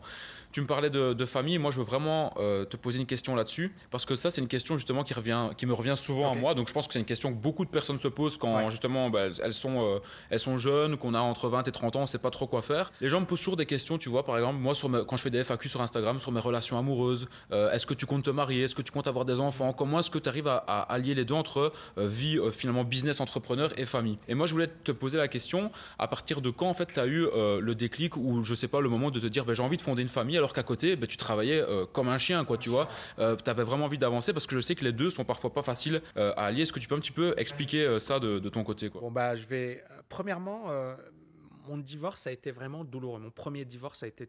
euh, J'espère que j'en aurai pas un deuxième, mais mon divorce a été très douloureux. Donc, été très dur pour moi de digérer ça, de, de me dire je vais me remarier. D'accord Parce que ça a été pour moi un échec total. J'ai tout perdu financièrement, psychologiquement, j'étais euh, au bout du rouleau. Euh, il y a plein de choses qui font que ça, m'a ça, a failli me détruire. Et donc j'étais très, très, très euh, patient avant de me remarier. Et puis il se trouve que voilà, j'ai eu la chance de, rencontrer mon épouse. ça a bien collé. Et puis elle me connaissait déjà, voilà, bosseur. elle savait que je bossais dur. Et elle m'a toujours encouragé. Elle a toujours été derrière moi. En fait, il faut trouver la bonne personne. Et j'ai eu la chance de trouver la bonne personne parce que finalement, euh, il n'y a pas beaucoup de nanas qui auraient été patientes avec quelqu'un qui bosse aussi dur, qui est euh, aussi à fond. Et puis, euh, bien sûr, trouver le temps. C'est-à-dire, euh, voilà, moi, je te dis ça, je bosse, mais je trouve du temps pour ma famille. C'est-à-dire, euh, le week-end, on est ensemble, on va passer du temps en famille, on va faire des choses. Tu vois, donc pour moi, c'est très important. C'est pas je suis que en train de bosser. Mais trouver la bonne personne, c'est-à-dire quelqu'un qui se met à ta place, qui va te comprendre. ma femme, elle travaille avec moi. Donc, au départ, elle bossait dans une banque, salle de marché. Et finalement, ensuite, elle, en avait un petit peu marre. Et puis moi, je lui ai dit, écoute, est-ce que tu veux bosser avec moi? Elle m'a dit, pourquoi pas? C'était risqué parce que bosser avec ta femme, c'est très dur. Et puis finalement, euh, bah, ça s'est super bien passé. Alors, je ne vais pas te dire que c'est tout le temps magnifique, qu'on s'est jamais disputé. On se dispute souvent. C'est normal. Mais à un certain moment, je pense que chacun, premièrement, doit être capable de tempérer, c'est-à-dire euh, parfois euh, moi, parfois elle. également, tu vois, vraiment se comprendre se mettre à la place de l'autre. Et, euh, et, moi, j'ai eu beaucoup de chance parce que vraiment, euh, elle m'a soutenu, elle était derrière moi. Et sinon, je pense que. sinon, je ne me serais pas marié, je pense. Et euh, je pense que. Alors, je ne sais pas si j'aurais fait la même chose ou pas, mais je pense que c'est quand même beaucoup plus beau de faire quelque chose quand tu as une famille. Quand, parce que tu as quand même. Tu vois, moi, je vois ma fille, je vois mon fils, il n'est pas, pas ici, mais tu vois, il est en France. Mais je pense que c'est magnifique d'avoir une famille. C'est vraiment magnifique. Ça te donne également un, why, un pourquoi puissant. Et si tu as la bonne personne, tu as ta famille, c'est extraordinaire. Tu vois, c'est, vraiment extraordinaire. Mon conseil que je donnerais aux, jeunes et aux moins jeunes, c'est premièrement, voilà, on est tous différents, on va tous vivre des vies différentes. Il y a des gens euh, qui vont, il y a des gens pour qui le mariage c'est pas pour eux. Il y a des gens qui doivent surtout pas se marier. Il y a des gens qui sont pressés de se marier. Moi, je pense qu'il faut prendre son temps.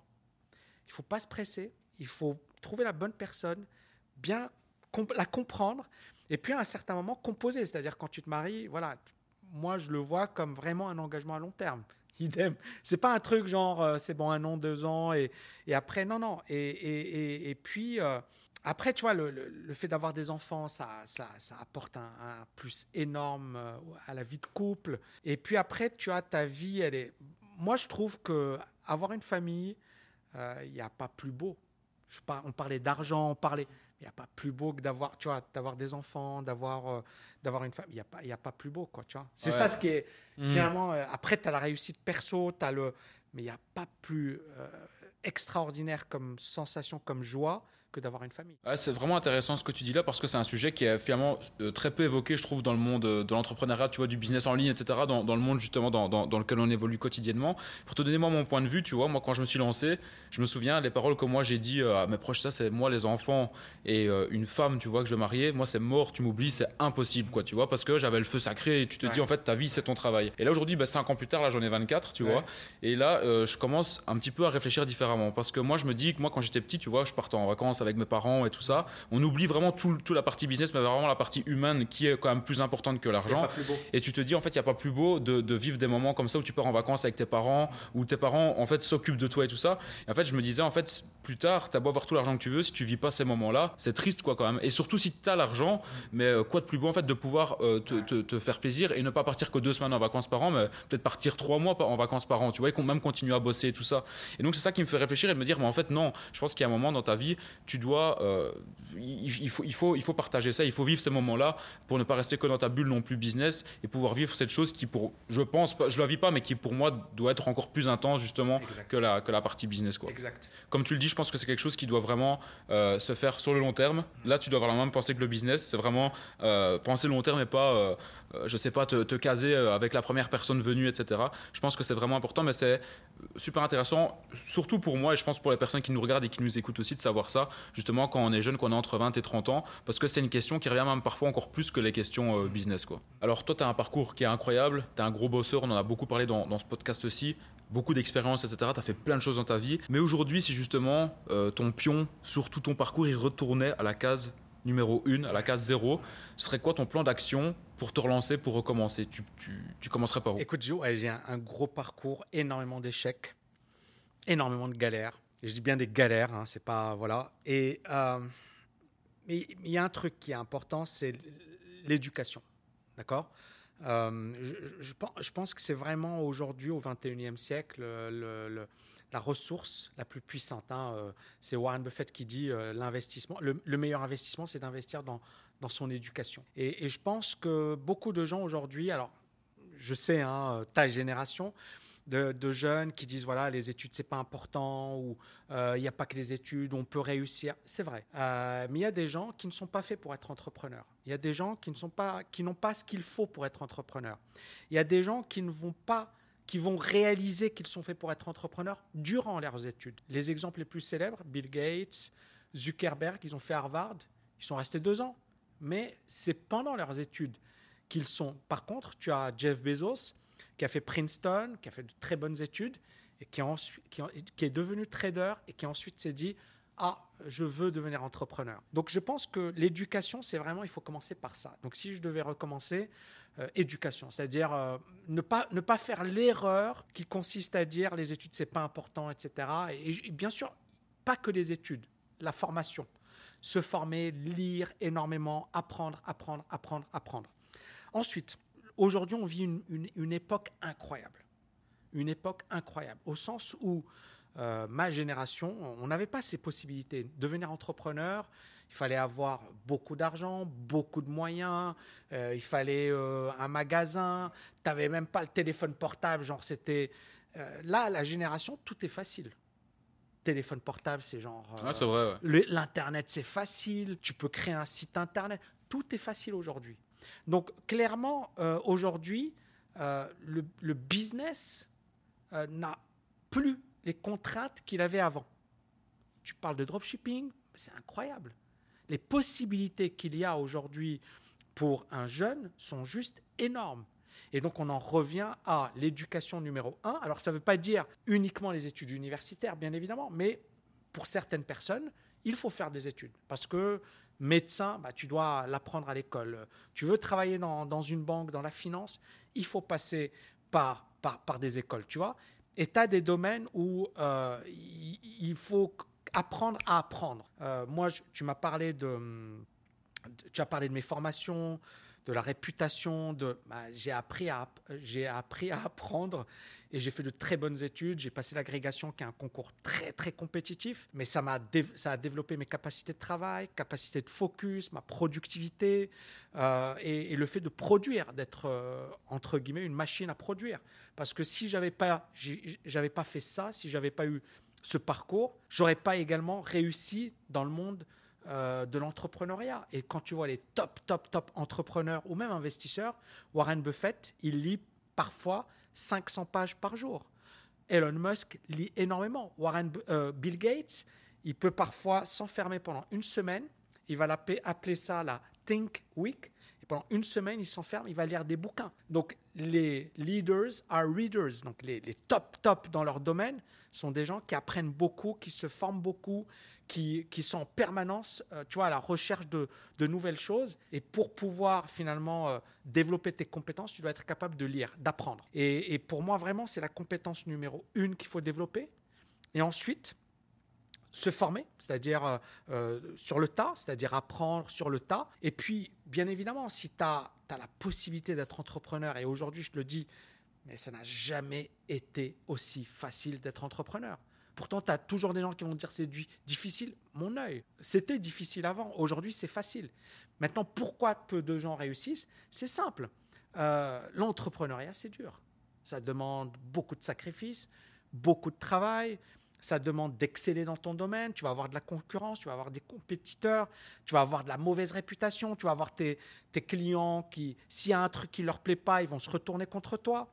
Donc tu dois être au top niveau, c'est-à-dire tu peux pas te louper. Tu peux pas être en mode euh, je suis cool ou, non non tu dois être au top niveau tu dois être un performeur. Et, là l'importance du, mindset c'est-à-dire ce que je n'avais pas euh, et ce que j'ai commence à développer aujourd'hui c'est vraiment cet état d'esprit euh, de sur un plan productivité sur un plan euh, être focus tu vois sur tes objectifs éliminer le bruit, euh, être capable effectivement d'avoir vraiment un objectif et de, de tout mettre, mettre toute ton énergie sur cet, cet objectif. Et ça, ça se travaille, ça se muscle. Euh, Ouais. Le fait de devenir productif, le fait d'être focus. Voilà. Ok, ouais. Moi, je vais te parler d'un autre sujet aussi, parce que c'est d'office un sujet, je pense, que les gens euh, veulent entendre et écouter euh, quand on écoute euh, Tami, parce que les deux sont plus ou moins liés. Tu parles beaucoup d'investissement, etc. Et aujourd'hui, bah, euh, voilà, une grosse actualité dans l'investissement, dans les crises, etc. C'est toute l'actualité crypto, Mm. le marché qui saigne, Mm. tout ce qu'on tout ce qu'on entend, parce qu'il n'y a aucune régulation. Tu Mm. vois, c'est parti un peu en sucette dans tous les sens. Dernièrement, FTX. juste avant, on a eu encore Celsius qui a bloqué tous les fonds de ses utilisateurs. Je connais pas mal de personnes qui avaient des centaines de milliers d'euros, voire même des millions sur la plateforme en staking qui perdent tout du jour au lendemain. C'est incroyable. Moi, je voulais avoir ton avis justement sur les cryptos. Déjà, qu'est-ce que tu en penses? Est-ce que c'est encore le bon moment d'investir? Euh, C'est quoi ton avis là-dessus? Ok. Euh, alors, je sais qu'il y a beaucoup de gens qui apprécient mon point de vue. C'est ironique, bien évidemment, mon point de vue sur les cryptos, mais euh, je ne sais pas si tu avais vu ma, ma- ma fameuse vidéo de novembre 2021 où je disais euh, arrêtez de rêver, le Bitcoin, il n'ira Mhm. pas à 100 000 Ouais, ouais, dollars. ouais.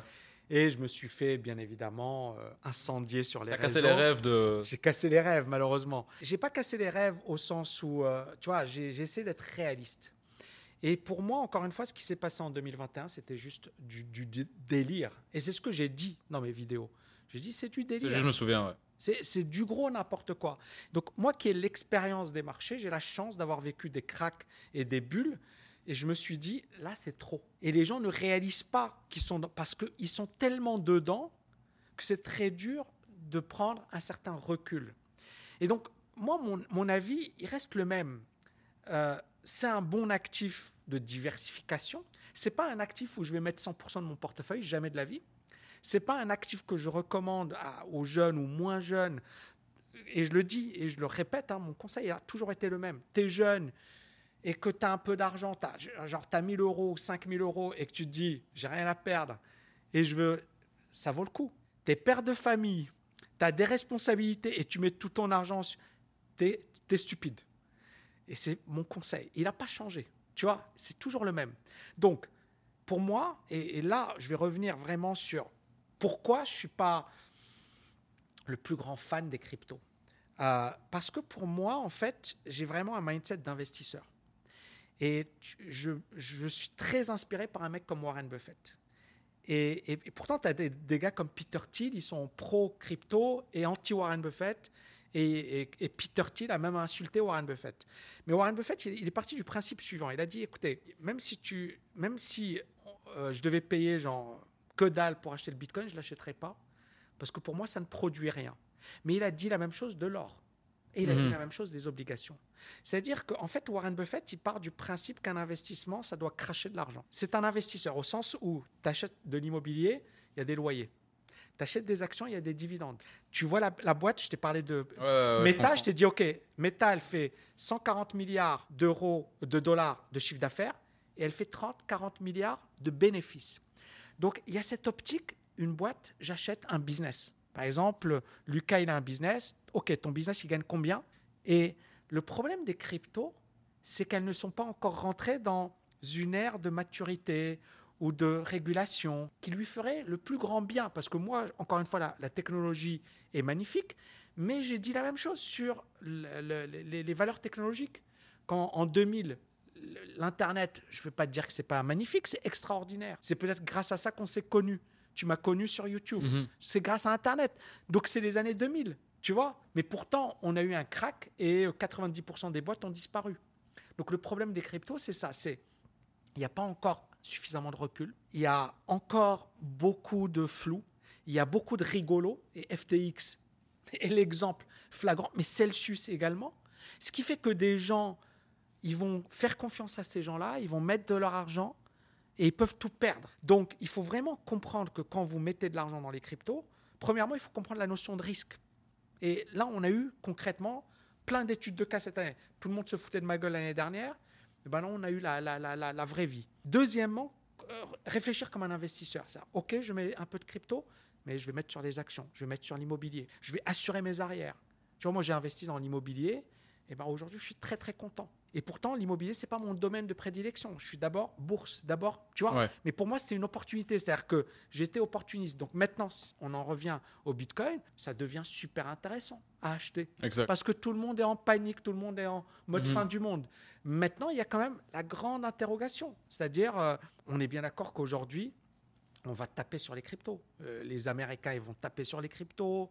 Euh, le monde entier, va, les, les, les, Européens, ils vont taper sur les cryptos. Et donc, ça va, on va rentrer dans une, dans une situation assez bizarre. Comment ça va évoluer, la régulation. Donc, il y a beaucoup d'incertitudes. Et moi, qui suis investisseur, dans l'âme, j'aime pas avoir trop d'incertitudes. Je veux des certitudes. Et donc, je sais que l'incertitude, c'est également beaucoup de, rendement. Mais quand je vois par exemple une action, je me dis, OK, cette action, elle a un rendement de temps, elle gagne temps. J'analyse le bilan, j'analyse le compte de résultat, j'analyse le tableau de flux de trésorerie. OK, cette boîte, elle est solide ou pas. Cette boîte, elle peut tenir le, coup ou pas. Et je peux le faire, tu vois, et j'analyse froidement. Bitcoin, tu n'analyses rien, c'est comme l'or. Et je, fais la comparaison parce que c'est la même chose. C'est comme l'or. Alors tu peux faire du staking, tu peux, ok, très bien mais ce n'est pas suffisant. Et l'or ne produit rien, c'est-à-dire c'est juste une réserve de valeur. Or, en, tant qu'investisseur, on veut que son patrimoine augmente. Dans 10 ans, dans 20 ans, tu achètes de l'immobilier, on est d'accord que tu es presque sûr, à part si tu fais un très mauvais investissement dans un coin pourri ou dans un coin qui est touché par un conflit, etc., tu es quasiment sûr, dans 10, 20 ans, ton immobilier il va être multiplié par je mmh. ne sais combien. Pourquoi?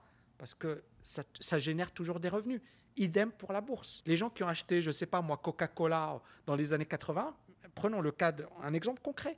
Warren Buffett, il a acheté Coca-Cola. C'est l'action la moins sexy au monde. C'est genre l'action la, l'action la plus chiante au monde. Pourtant, le mec, il a mis un milliard en 88, 1988. Aujourd'hui, alors chaque année, il reçoit 700 euh, millions, 1 milliard. T'imagines Il a investi une fois, il, il reçoit presque l'équivalent de ce qu'il a misé euh, il y a 30, 30 euh, ans, 30, euh, 34 ans. Ouais, c'est incroyable. C'est incroyable. Incroyable, franchement. Mais pour, pour, pour revenir sur les cryptos, est-ce que justement, tu ne penses pas qu'on est obligé de passer par des, grosses, par des gros moments de crise comme ça pour que le marché s'autorégule de lui-même, vu qu'il n'y a pas en fait une régulation qui provient du gouvernement, vu que tout va très vite et vu que tout a augmenté très vite je pense qu'on est obligé de passer par des moments comme ça pour que le marché s'assainisse et qu'on et qu'on ne traite plus qu'en fait avec les personnes les plus professionnelles sur le marché, tu vois. C'est quoi ton avis toi par rapport à ça? Est-ce qu'il faut que ça arrive justement pour avoir un marché plus sain par après quoi? Eh, Clairement, les crises, elles vont toujours euh, pousser à plus de régulation. On va tirer des leçons, etc. Maintenant, il y a quand même beaucoup trop d'inconnus. Euh, je voyais même Binance aujourd'hui, ouais, Wall, Wall Street Journal qui titre euh, les comptes de Binance sont euh, flous. Alors, quand même. À fond. Y a, pour moi, il y a, il y a tu vois, c'est trop. Et, et, le problème, encore une fois, c'est opaque. C'est-à-dire, l'avantage d'acheter, par exemple, en bourse, c'est que, OK, on peut détester la bourse et les gens qui sont sur les cryptos, ils disent, ouais, mais la bourse, c'est nul. Super. Mais tu sais ce que tu, parce que tu vas mettre ton argent. Tu sais ce qu'il y a derrière. Là, en fait, euh, tu sais pas.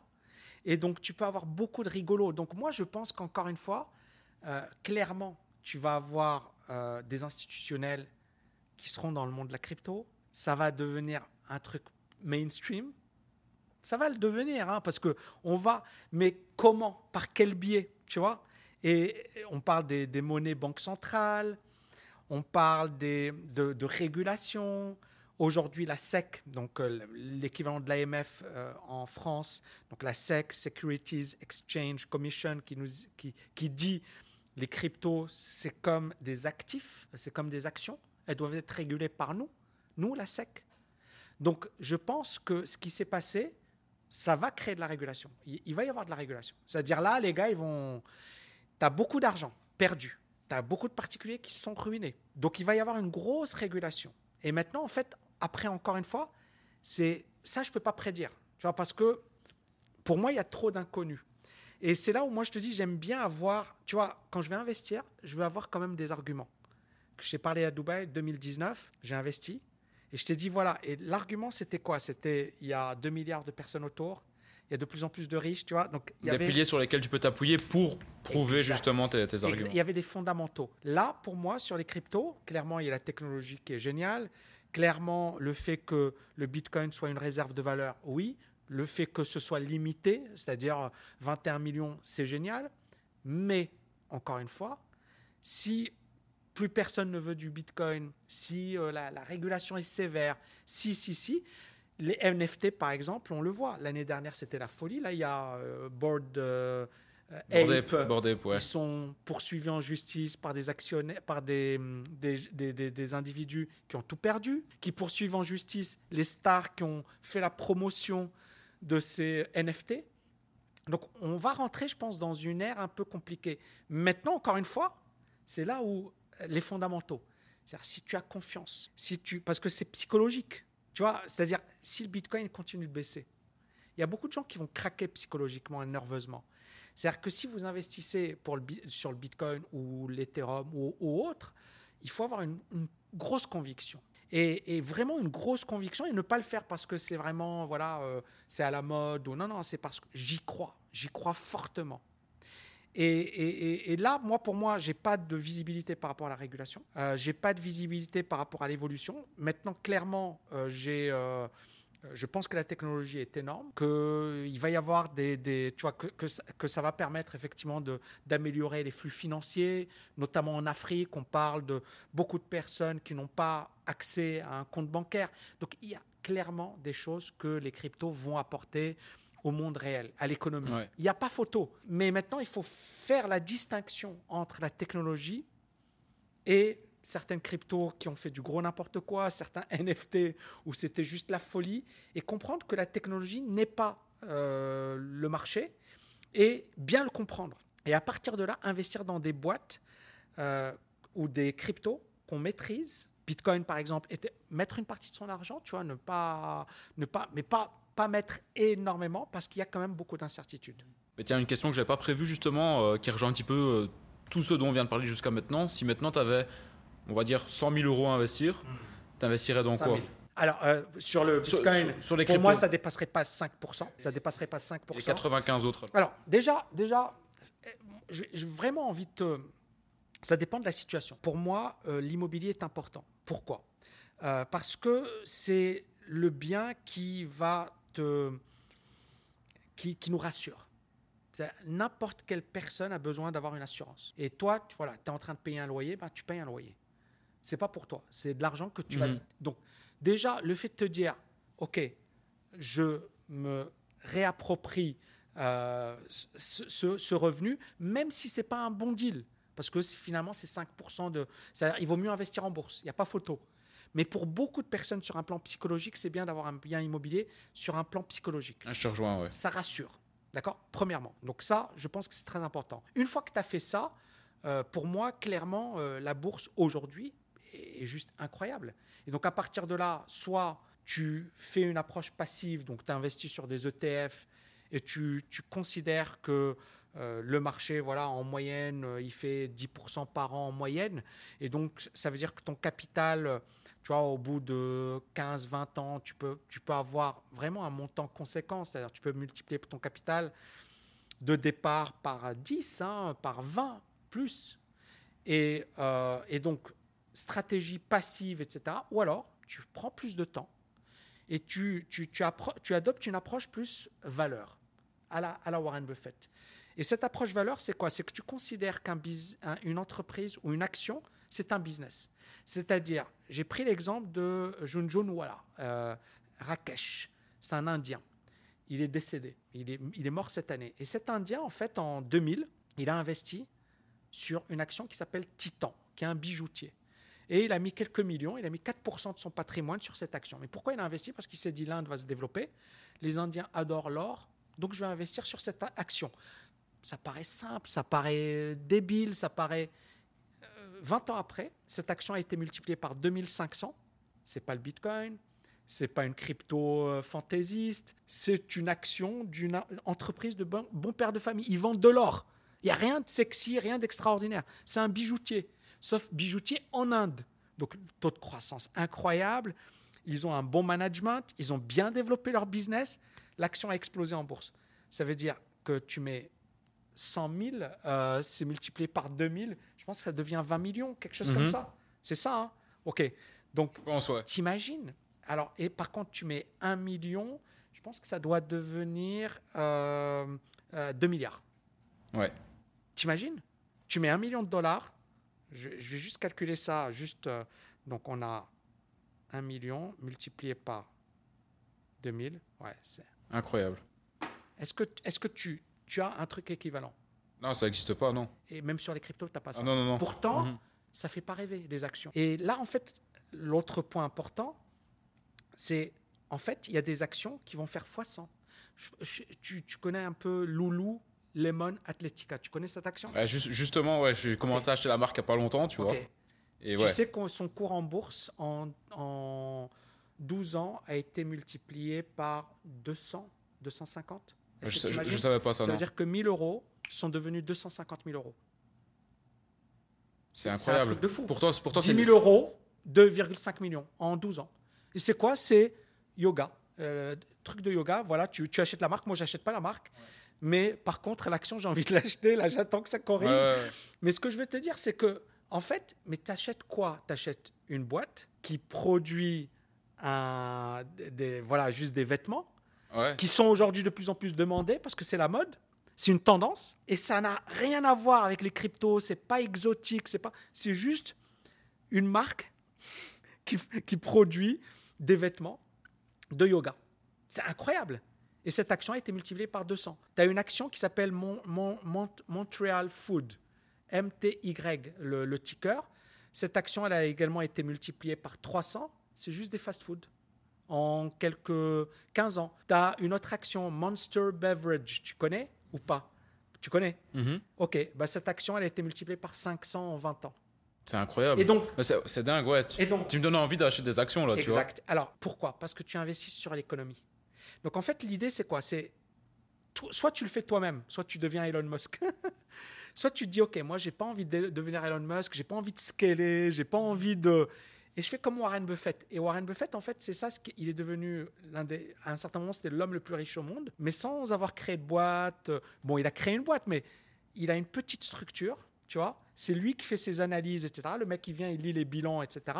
Et ensuite, il se dit, OK, cette boîte, elle est intéressante ou pas? Il va bien étudier le bilan de l'entreprise. Et il va acheter à long terme. Et il va pas toucher l'entreprise. C'est-à-dire qu'il va l'acheter, et 10 ans, 20 ans, il touche pas. Et miracle, certaines entreprises qu'il a achetées ont juste explosé. Et donc, en fait, si, donc, pour répondre à ta question, euh, aujourd'hui, soit un, immobilier, on est d'accord, crypto, si tu es dans le truc ou pas, parce que là, je viens de te montrer quelques exemples où tu n'es pas obligé d'aller. Il y a beaucoup de gens, ils se disent, je veux aller sur les cryptos, tu peux gagner beaucoup d'argent. J'ai des amis qui ont gagné beaucoup d'argent, donc je sais que c'est possible. Mais en fait, tu n'es pas obligé d'être partout. Tu dois choisir ta spécialisation. Et moi, clairement, euh, les actions, j'adore. Euh, la bourse, j'adore. Et aujourd'hui, on a une bourse qui s'est bien cassé la figure. Il y a des actions qui sont bien cassées la figure. Donc, pour moi, c'est très intéressant d'investir en bourse. Peut-être que la bourse va continuer de baisser, mais il y a des actions qui vont, je pense, euh, exploser à la hausse. Et donc, si tu maîtrises bien l'investissement boursier, l'analyse, et ça, ça demande des compétences, Euh, parce que tu vas, tu vas pas l'apprendre à l'école. Et, et clairement, tu ne dois pas négliger cet aspect. C'est-à-dire que beaucoup de gens, ils sous-estiment l'importance de se former. Eh ben non. Euh, ça demande. Ouais. Mhm. Parce que tu dois après, tu dois avoir le mindset de tenir tes positions. Parce que j'ai pris l'exemple de, il y a Apple également qui a explosé, mais ces actions, il y a des moments, elles ont perdu 50-60% de leur valeur, 80% de leur valeur. Si tu étais fragile psychologiquement, tu aurais arrêté. Alors que si tu as le bon mindset et tu dis, OK, c'est la bonne entreprise, mais pas parce que, non, parce qu'il y a des raisons fondamentales Ouais. tu tiens, tu tiens le. Donc, pour moi, immobilier, crypto, pourquoi pas. Euh, ETF, si tu n'as pas envie de te prendre la tête, tu investis sur l'économie mondiale ou sur l'économie américaine et tu achètes des ETF. C'est juste, euh, ça, représente la bourse. Et le dernier point, si tu as vraiment euh, le temps et, et que tu considères que l'investissement est important, et pour moi c'est très important, et que tu te dis, dans 10 ans, 20 ans, finalement les investissements vont me rapporter beaucoup plus que mon travail, largement plus que mon salaire, euh, ça vaut le coup que j'y consacre du temps. Euh, Il y a des gens, ils font 5 ans d'études, euh, ils vont consacrer, chez- et ils vont pas prendre l'effort d'étudier les marchés et d'étudier l'investissement.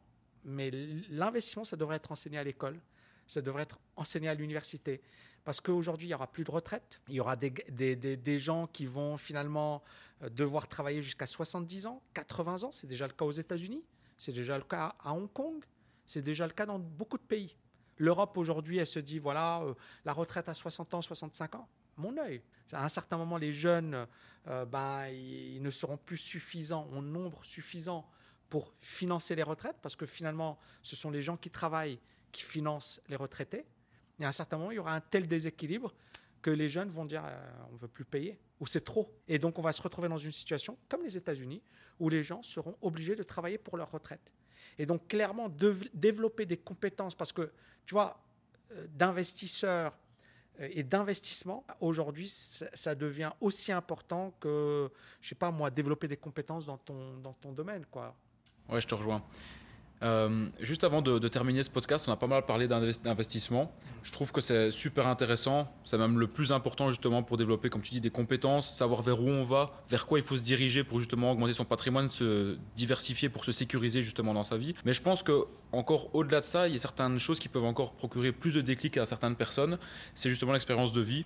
Et moi, je voulais te poser la question. C'est peut-être un petit peu euh, négatif et ça va pas faire rêver tout le monde, mais je pense que des personnes vont peut-être pouvoir s'identifier dans ton parcours et avoir des déclics à ce niveau-là. Quelle a été, selon toi, la pire expérience que tu as vécue, mais qui t'a appris le plus de choses euh, dans ta vie? Ma pire expérience, euh, bon, il y en a plusieurs, hein, mais, mais, mais vraiment, ma, pire expérience, c'est euh, mon divorce. hein. Mon divorce, pourquoi? Parce que ça m'a. Parce que j'ai tout perdu. Et le. faut vraiment comprendre une chose, c'est que.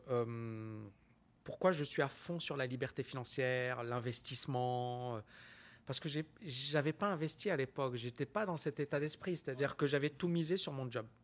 Ça, vraiment, le, truc, c'était j'ai fait de bonnes études, euh, j'ai tout fait pour devenir trader, c'était ma passion. Euh, j'ai ensuite fait des stages, j'ai ensuite bossé, j'ai ensuite occupé un job de, de trader à Londres. Et ensuite, euh, en fait, je, pensais être invincible. Invincible, c'est-à-dire, tu es trader à Londres, c'est comme la Ligue 1, je- tu vois, la Ligue des Champions, euh, tu vois, le top du top, tu vois. Et pour moi, j'avais réussi. Alors qu'en fait, non, j'avais pas réussi. Mais à l'époque, pour moi, c'était, j'avais atteint le top, le summum. Et ce qui s'est passé, c'est que, euh, en fait, tout s'est enchaîné, c'est-à-dire le divorce. Euh, divorce qui s'est fait très très rapidement juste après mon mariage d'ailleurs. hein. Puis je devenais papa, puis puis ensuite je me retrouve euh, voilà à, à gérer un divorce. J'ai un, un- un fils donc ma vie change parce que quand t'as pas d'enfant, tu, euh, tu, tu, tu, tu comprends pas le, le sentiment d'être papa ou d'être maman. C'est-à-dire quand tu as un enfant, ça change tout dans ta vie. Et ça a tout changé dans ma vie. C'est-à-dire, ma priorité, c'était le boulot, c'était la carrière, c'était devenir trader. C'était là, Mhm. c'était mon fils.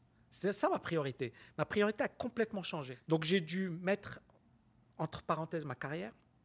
J'ai dû devenir prof. J'ai passé l'agrégation en plein divorce. Ensuite, j'ai écrit des bouquins. Et puis, après, j'ai remonté doucement la pente. Mais comment, finalement, ce que j'en ai tiré, c'est que à l'époque, je me disais, j'ai raté ma vie. Et je me le suis répété plusieurs années. Plusieurs années. Jusqu'au moment où j'ai frôlé la mort. Et là, je me suis dit, là, j'ai vraiment raté ma vie. quoi. J'ai vraiment tout raté. Et- ta vie, malgré le fait que tu avais un super beau poste et que Oui, tu étais, mais- au, top en fait. J'ai frôlé la mort. Donc, hein, quand tu frôles la mort, tu te dis, punaise, j'ai fait tout ça pour ça. Tu vois Ah, c'est incroyable. et La là, remise ça- en question. euh, la remise en question totale. ouais, et donc ouf, là, c'est là où j'ai quitté la France. Je suis rentré au Maroc. Tu vois, mes parents habitaient au Maroc. Euh, je suis allé passer du temps avec mes parents. Mon père est mort deux ans après. Donc ça ça m'a fait un bien fou d'être à côté de mon père. Parce que sinon, euh, tu vois, je m'en serais voulu toute ma vie. Parce que non seulement Tu vois, j'avais divorcé, j'avais cette vie merdique, mais en plus, je voyais quasiment pas mes parents. Et on parlait de famille. Euh, voilà, les millions ne vont pas te rapporter ton papa, quoi, mhm. tu vois. Exactement. Et, donc, en fait, pour moi, ça a été. Euh, heureusement que j'ai passé du temps avec lui, mais, euh, mais ça a été la pire période de ma vie. Et puis après, en fait, ce qui est marrant et ce qui est extraordinaire, c'est que finalement, voilà, je me disais, euh, j'ai raté ma vie, je suis un loser. Et puis après, regarde, ma chaîne YouTube, et puis tout ces. Et finalement, souvent, les gens vont se dire, euh, j'ai raté ma vie, c'est la fin de ma vie. Le mec, il a 22 ans, euh, ouais, j'ai raté. T'as rien raté du tout. C'est la vie, elle est finalement. il faut comprendre que tout le monde n'aura pas le même parcours. Il y a des gens qui vont réussir très très rapidement, et tant mieux pour eux. Il y a des gens qui vont galérer avant de réussir. Ray Kroc, je pense qu'il avait 53 ans avant de commencer à, euh, McDo hein, avant de cartonner. Donc en fait, il n'y a pas de trajectoire, euh, tu vois, mais c'est juste le fait de se dire, il faut jamais se dire j'ai raté ma vie, il faut jamais se dire c'est fini, il faut jamais se dire c'est trop tard, il faut jamais se dire euh, c'est foutu, etc. Et il faut justement être en mode ok, j'ai un problème, qu'est-ce que je fais maintenant? Donc j'avais déjà le mindset, mais pas le mindset d'aujourd'hui. Je n'étais pas positif. Je n'étais pas en mode, voilà, comme aujourd'hui. Auparavant, j'étais vraiment très, très, très déprimé. Quoi. Je, pouvais donner cette impression de réussite, mais je n'avais pas réussi. Et, donc, pour moi, vraiment, euh, le conseil que je donnerais, c'est euh, toujours éprouver de la gratitude. C'est-à-dire, même si tu es dans la merde, même si tu as tout perdu, même si tu es blessé, tu vois ce que je veux dire? C'est-à-dire vraiment avoir ce sentiment de se dire, ça peut être pire. Et de se dire, c'est peut-être là, je suis en train d'apprendre quelque chose, je suis en train de... Et justement, pour moi, ça a été extraordinaire, puisque le, comeback a été juste incroyable euh, et, inimaginable. Parce que moi, je pensais avoir raté complètement ma vie. Tu vois, je pensais avoir été un, méga loser. Mhm. Et, je pensais, tu vois, je me disais, mais qu'est-ce que j'ai fait? Parce que j'ai toujours été un bosseur, je me suis sacrifié, et je me suis dit finalement, euh, mais on est tous différents. Et il y a des gens, encore une fois, qui vont réussir très vite et qui vont se brûler. Sam Bankman, par exemple, 26 milliards, et le gars, il est en prison, là. À fond, ouais. Tu vois, est-ce que c'est ça ce que tu veux? Et donc, il faut vraiment réfléchir à ça, c'est-à-dire, et, avoir une vision long terme. Très important, c'est-à-dire, euh, tu vois, j'ai jamais, j'ai toujours une éthique dans mon travail, dans ma manière de travailler, dans ma manière de faire, parce que finalement, tu peux gagner beaucoup d'argent, j'aurais pu gagner énormément d'argent très facilement, mais euh, on voit Sam Bankman, je me dis heureusement que, c'est-à-dire, et après tu vois, et après. C'est-à-dire, c'est là où il faut ne pas oublier les fondamentaux. Vraiment respecter les règles, euh, être euh, voilà, carré dans ce que tu fais. Et, et, tu vois, pas gagner de l'argent pour gagner de l'argent. C'est à un certain moment, voilà, Bankman, euh, bah, un milliardaire, là, il a tout perdu. Tu vois, ça doit être une leçon pour nous. Ouais, c'est ça. Madoff, ok, 50 milliards. C'est bon, il a, il a fini sa vie de manière merdique. C'est-à-dire, penser aux conséquences de ses actes et se dire, OK, je fais ça, mais derrière, voilà. Et moi, c'est vraiment garder ça. ça. J'ai galéré, j'ai souffert, mais tu vois, j'ai toujours une ligne de conduite. Et même si euh, j'aurais pu euh, voilà, emprunter des chemins bizarres, j'ai jamais fait ça parce que je me suis toujours dit, voilà, reste dans cette ligne de conduite. Et c'est ce que j'essaie de faire aujourd'hui. Euh, mon école, tu as parlé de je bosse comme un dingue. Et je, je suis convaincu que tu vois, j'ai vu pas mal d'Américains. bah, je pense qu'on a un programme de, dingue, mais derrière, parce que je veux apporter une, une valeur de ouf à mes étudiants. Parce que tu vois, derrière, c'est pas qu'une question d'argent. Oui, l'argent, c'est simple. J'aurais pu gagner beaucoup d'argent en faisant de la pub, en, tu vois, et je l'ai jamais fait. Parce que je me suis dit, c'est pas ça. Tu vois, je veux, je veux, je veux gagner de l'argent parce que je suis un entrepreneur, parce que c'est normal et parce que c'est logique. Tu vois, tu vas voir un médecin, c'est normal. Le gars, il a fait des études, il a bossé dur, etc.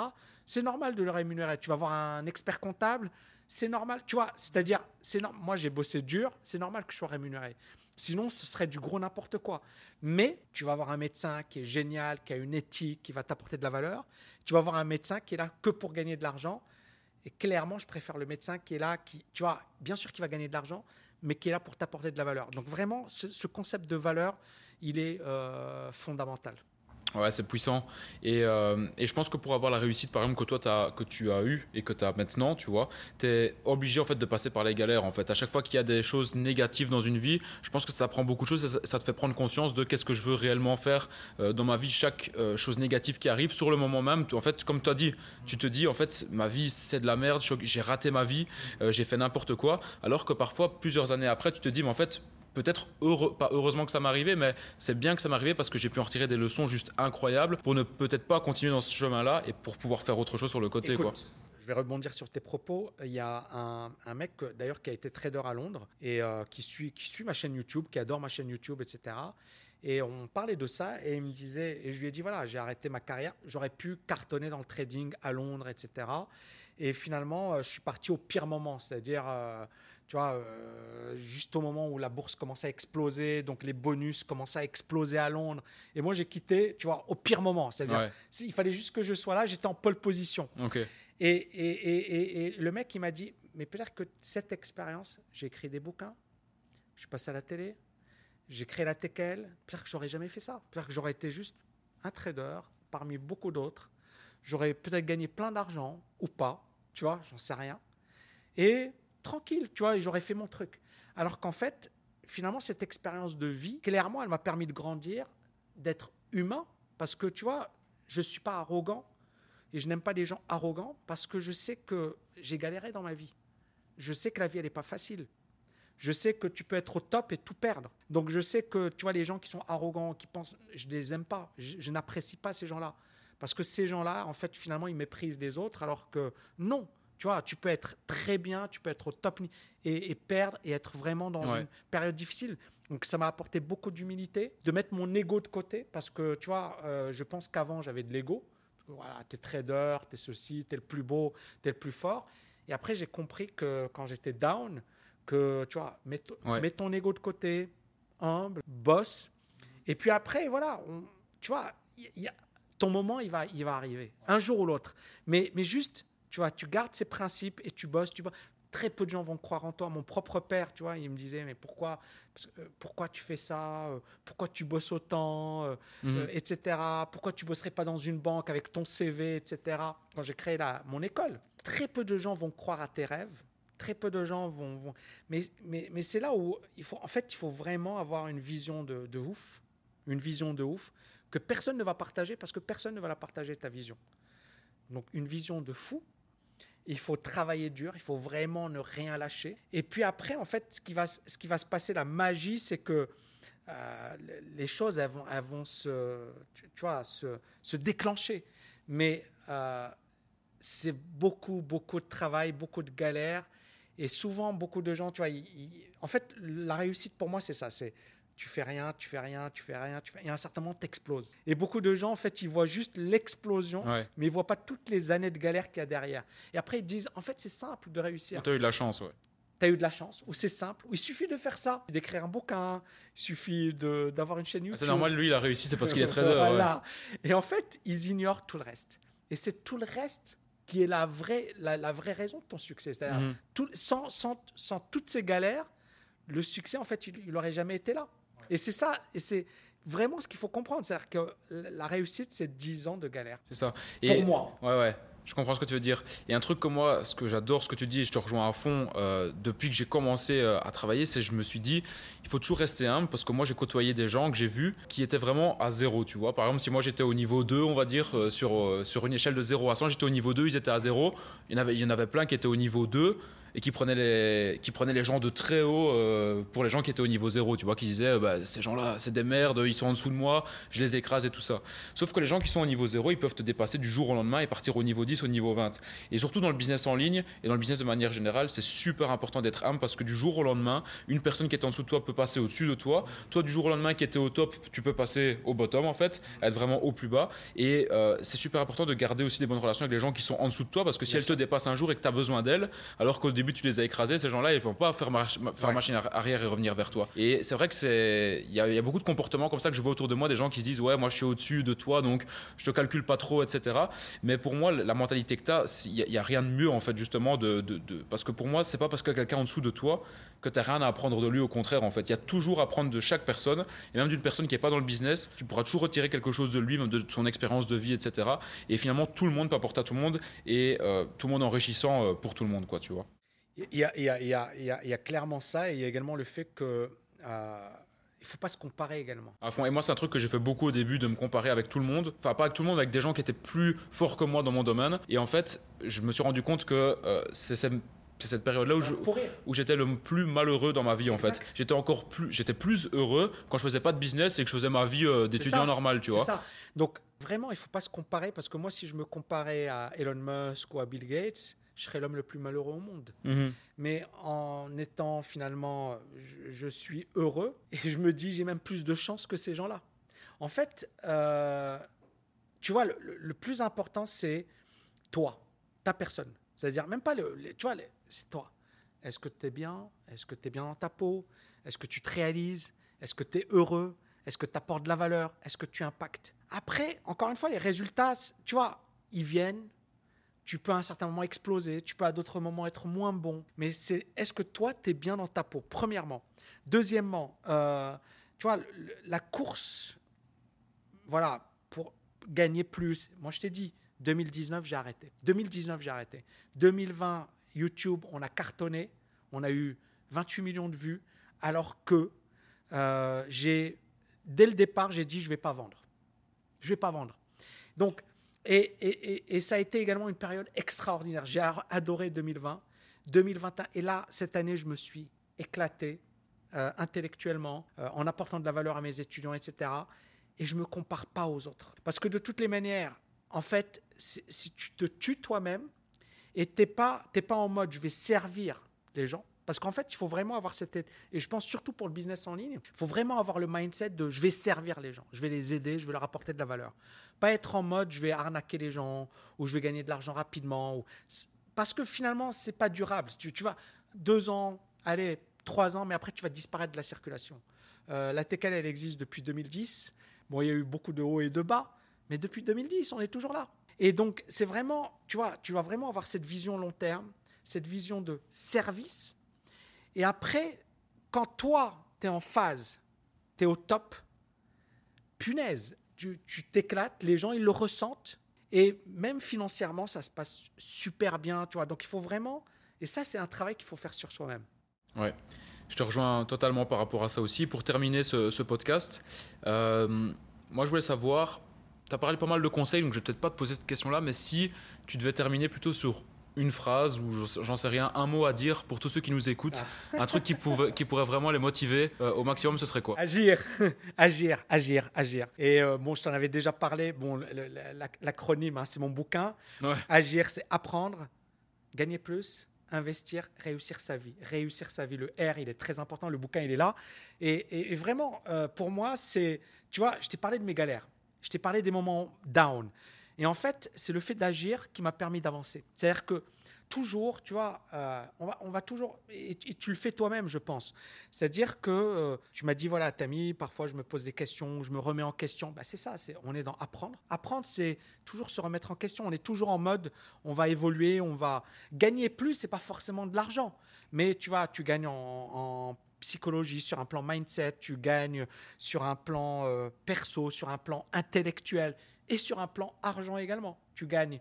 Puis tu investis parce que tu vois l'investissement c'est également pour toi et réussir ta vie parce que finalement quand tu réussis réussir sa vie c'est quoi? C'est d'être épanoui peut-être d'avoir une famille ou pas hein, c'est pas c'est pas nécessaire mais mais d'être bien dans ta peau d'être aligné et de te réaliser et d'éliminer tout le superflu tout le tout le truc négatif, tu vois, d'être simple. De, Pareto, 20-80, simple, max. Et puis, tu es, vraiment en mode, tu vois, parce qu'il y a beaucoup de, surtout dans nos domaines, il y a beaucoup de blabla, beaucoup d'experts, beaucoup de, de gens qui t'expliquent. Et je le sais parce que je l'ai vécu ça. Les gars, ils te disaient voilà, tu dois scaler, tu dois, tu dois avoir des, des vendeurs au téléphone. Tu dois, moi, j'ai pas de vendeur au téléphone, j'ai pas de pub, j'ai rien de tout ça. Et je m'en fiche parce qu'on a un bouche à oreille, parce que les gens sont contents, et basta. Et tu vois ce que je veux dire? C'est-à-dire que, en fait, j'ai fait tout ce que les gens ne faisaient pas, et ça ne nous a pas empêché de réussir à notre niveau, parce qu'on n'est pas Elon Musk et tout, mais de faire de belles choses, parce que justement, on s'est focalisé sur notre mission sur la valeur qu'on voulait apporter, tu vois Et donc en éliminant le superflu, en, étant focus, donc agir, pour moi, c'est vraiment, euh, euh, c'est vraiment la clé, quoi. Et il y a tout dedans. yes. Mais écoute, Tammy, je te remercie pour ce podcast incroyable. Je crois que tu as partagé vraiment beaucoup de choses. On a parlé de beaucoup de sujets différents. Moi, ce que je propose, c'est qu'on se revoit dans trois ans. Ouais. Dans trois ans, donc du coup, on sera en 2025, presque début 2026. du coup, on se revoit et on refait le point à ce moment-là. Du coup, ça va? Ouais, avec grand plaisir. Merci à toi. Merci, merci Lucas, et, et je te dis à bientôt. À bientôt. Ciao, ciao.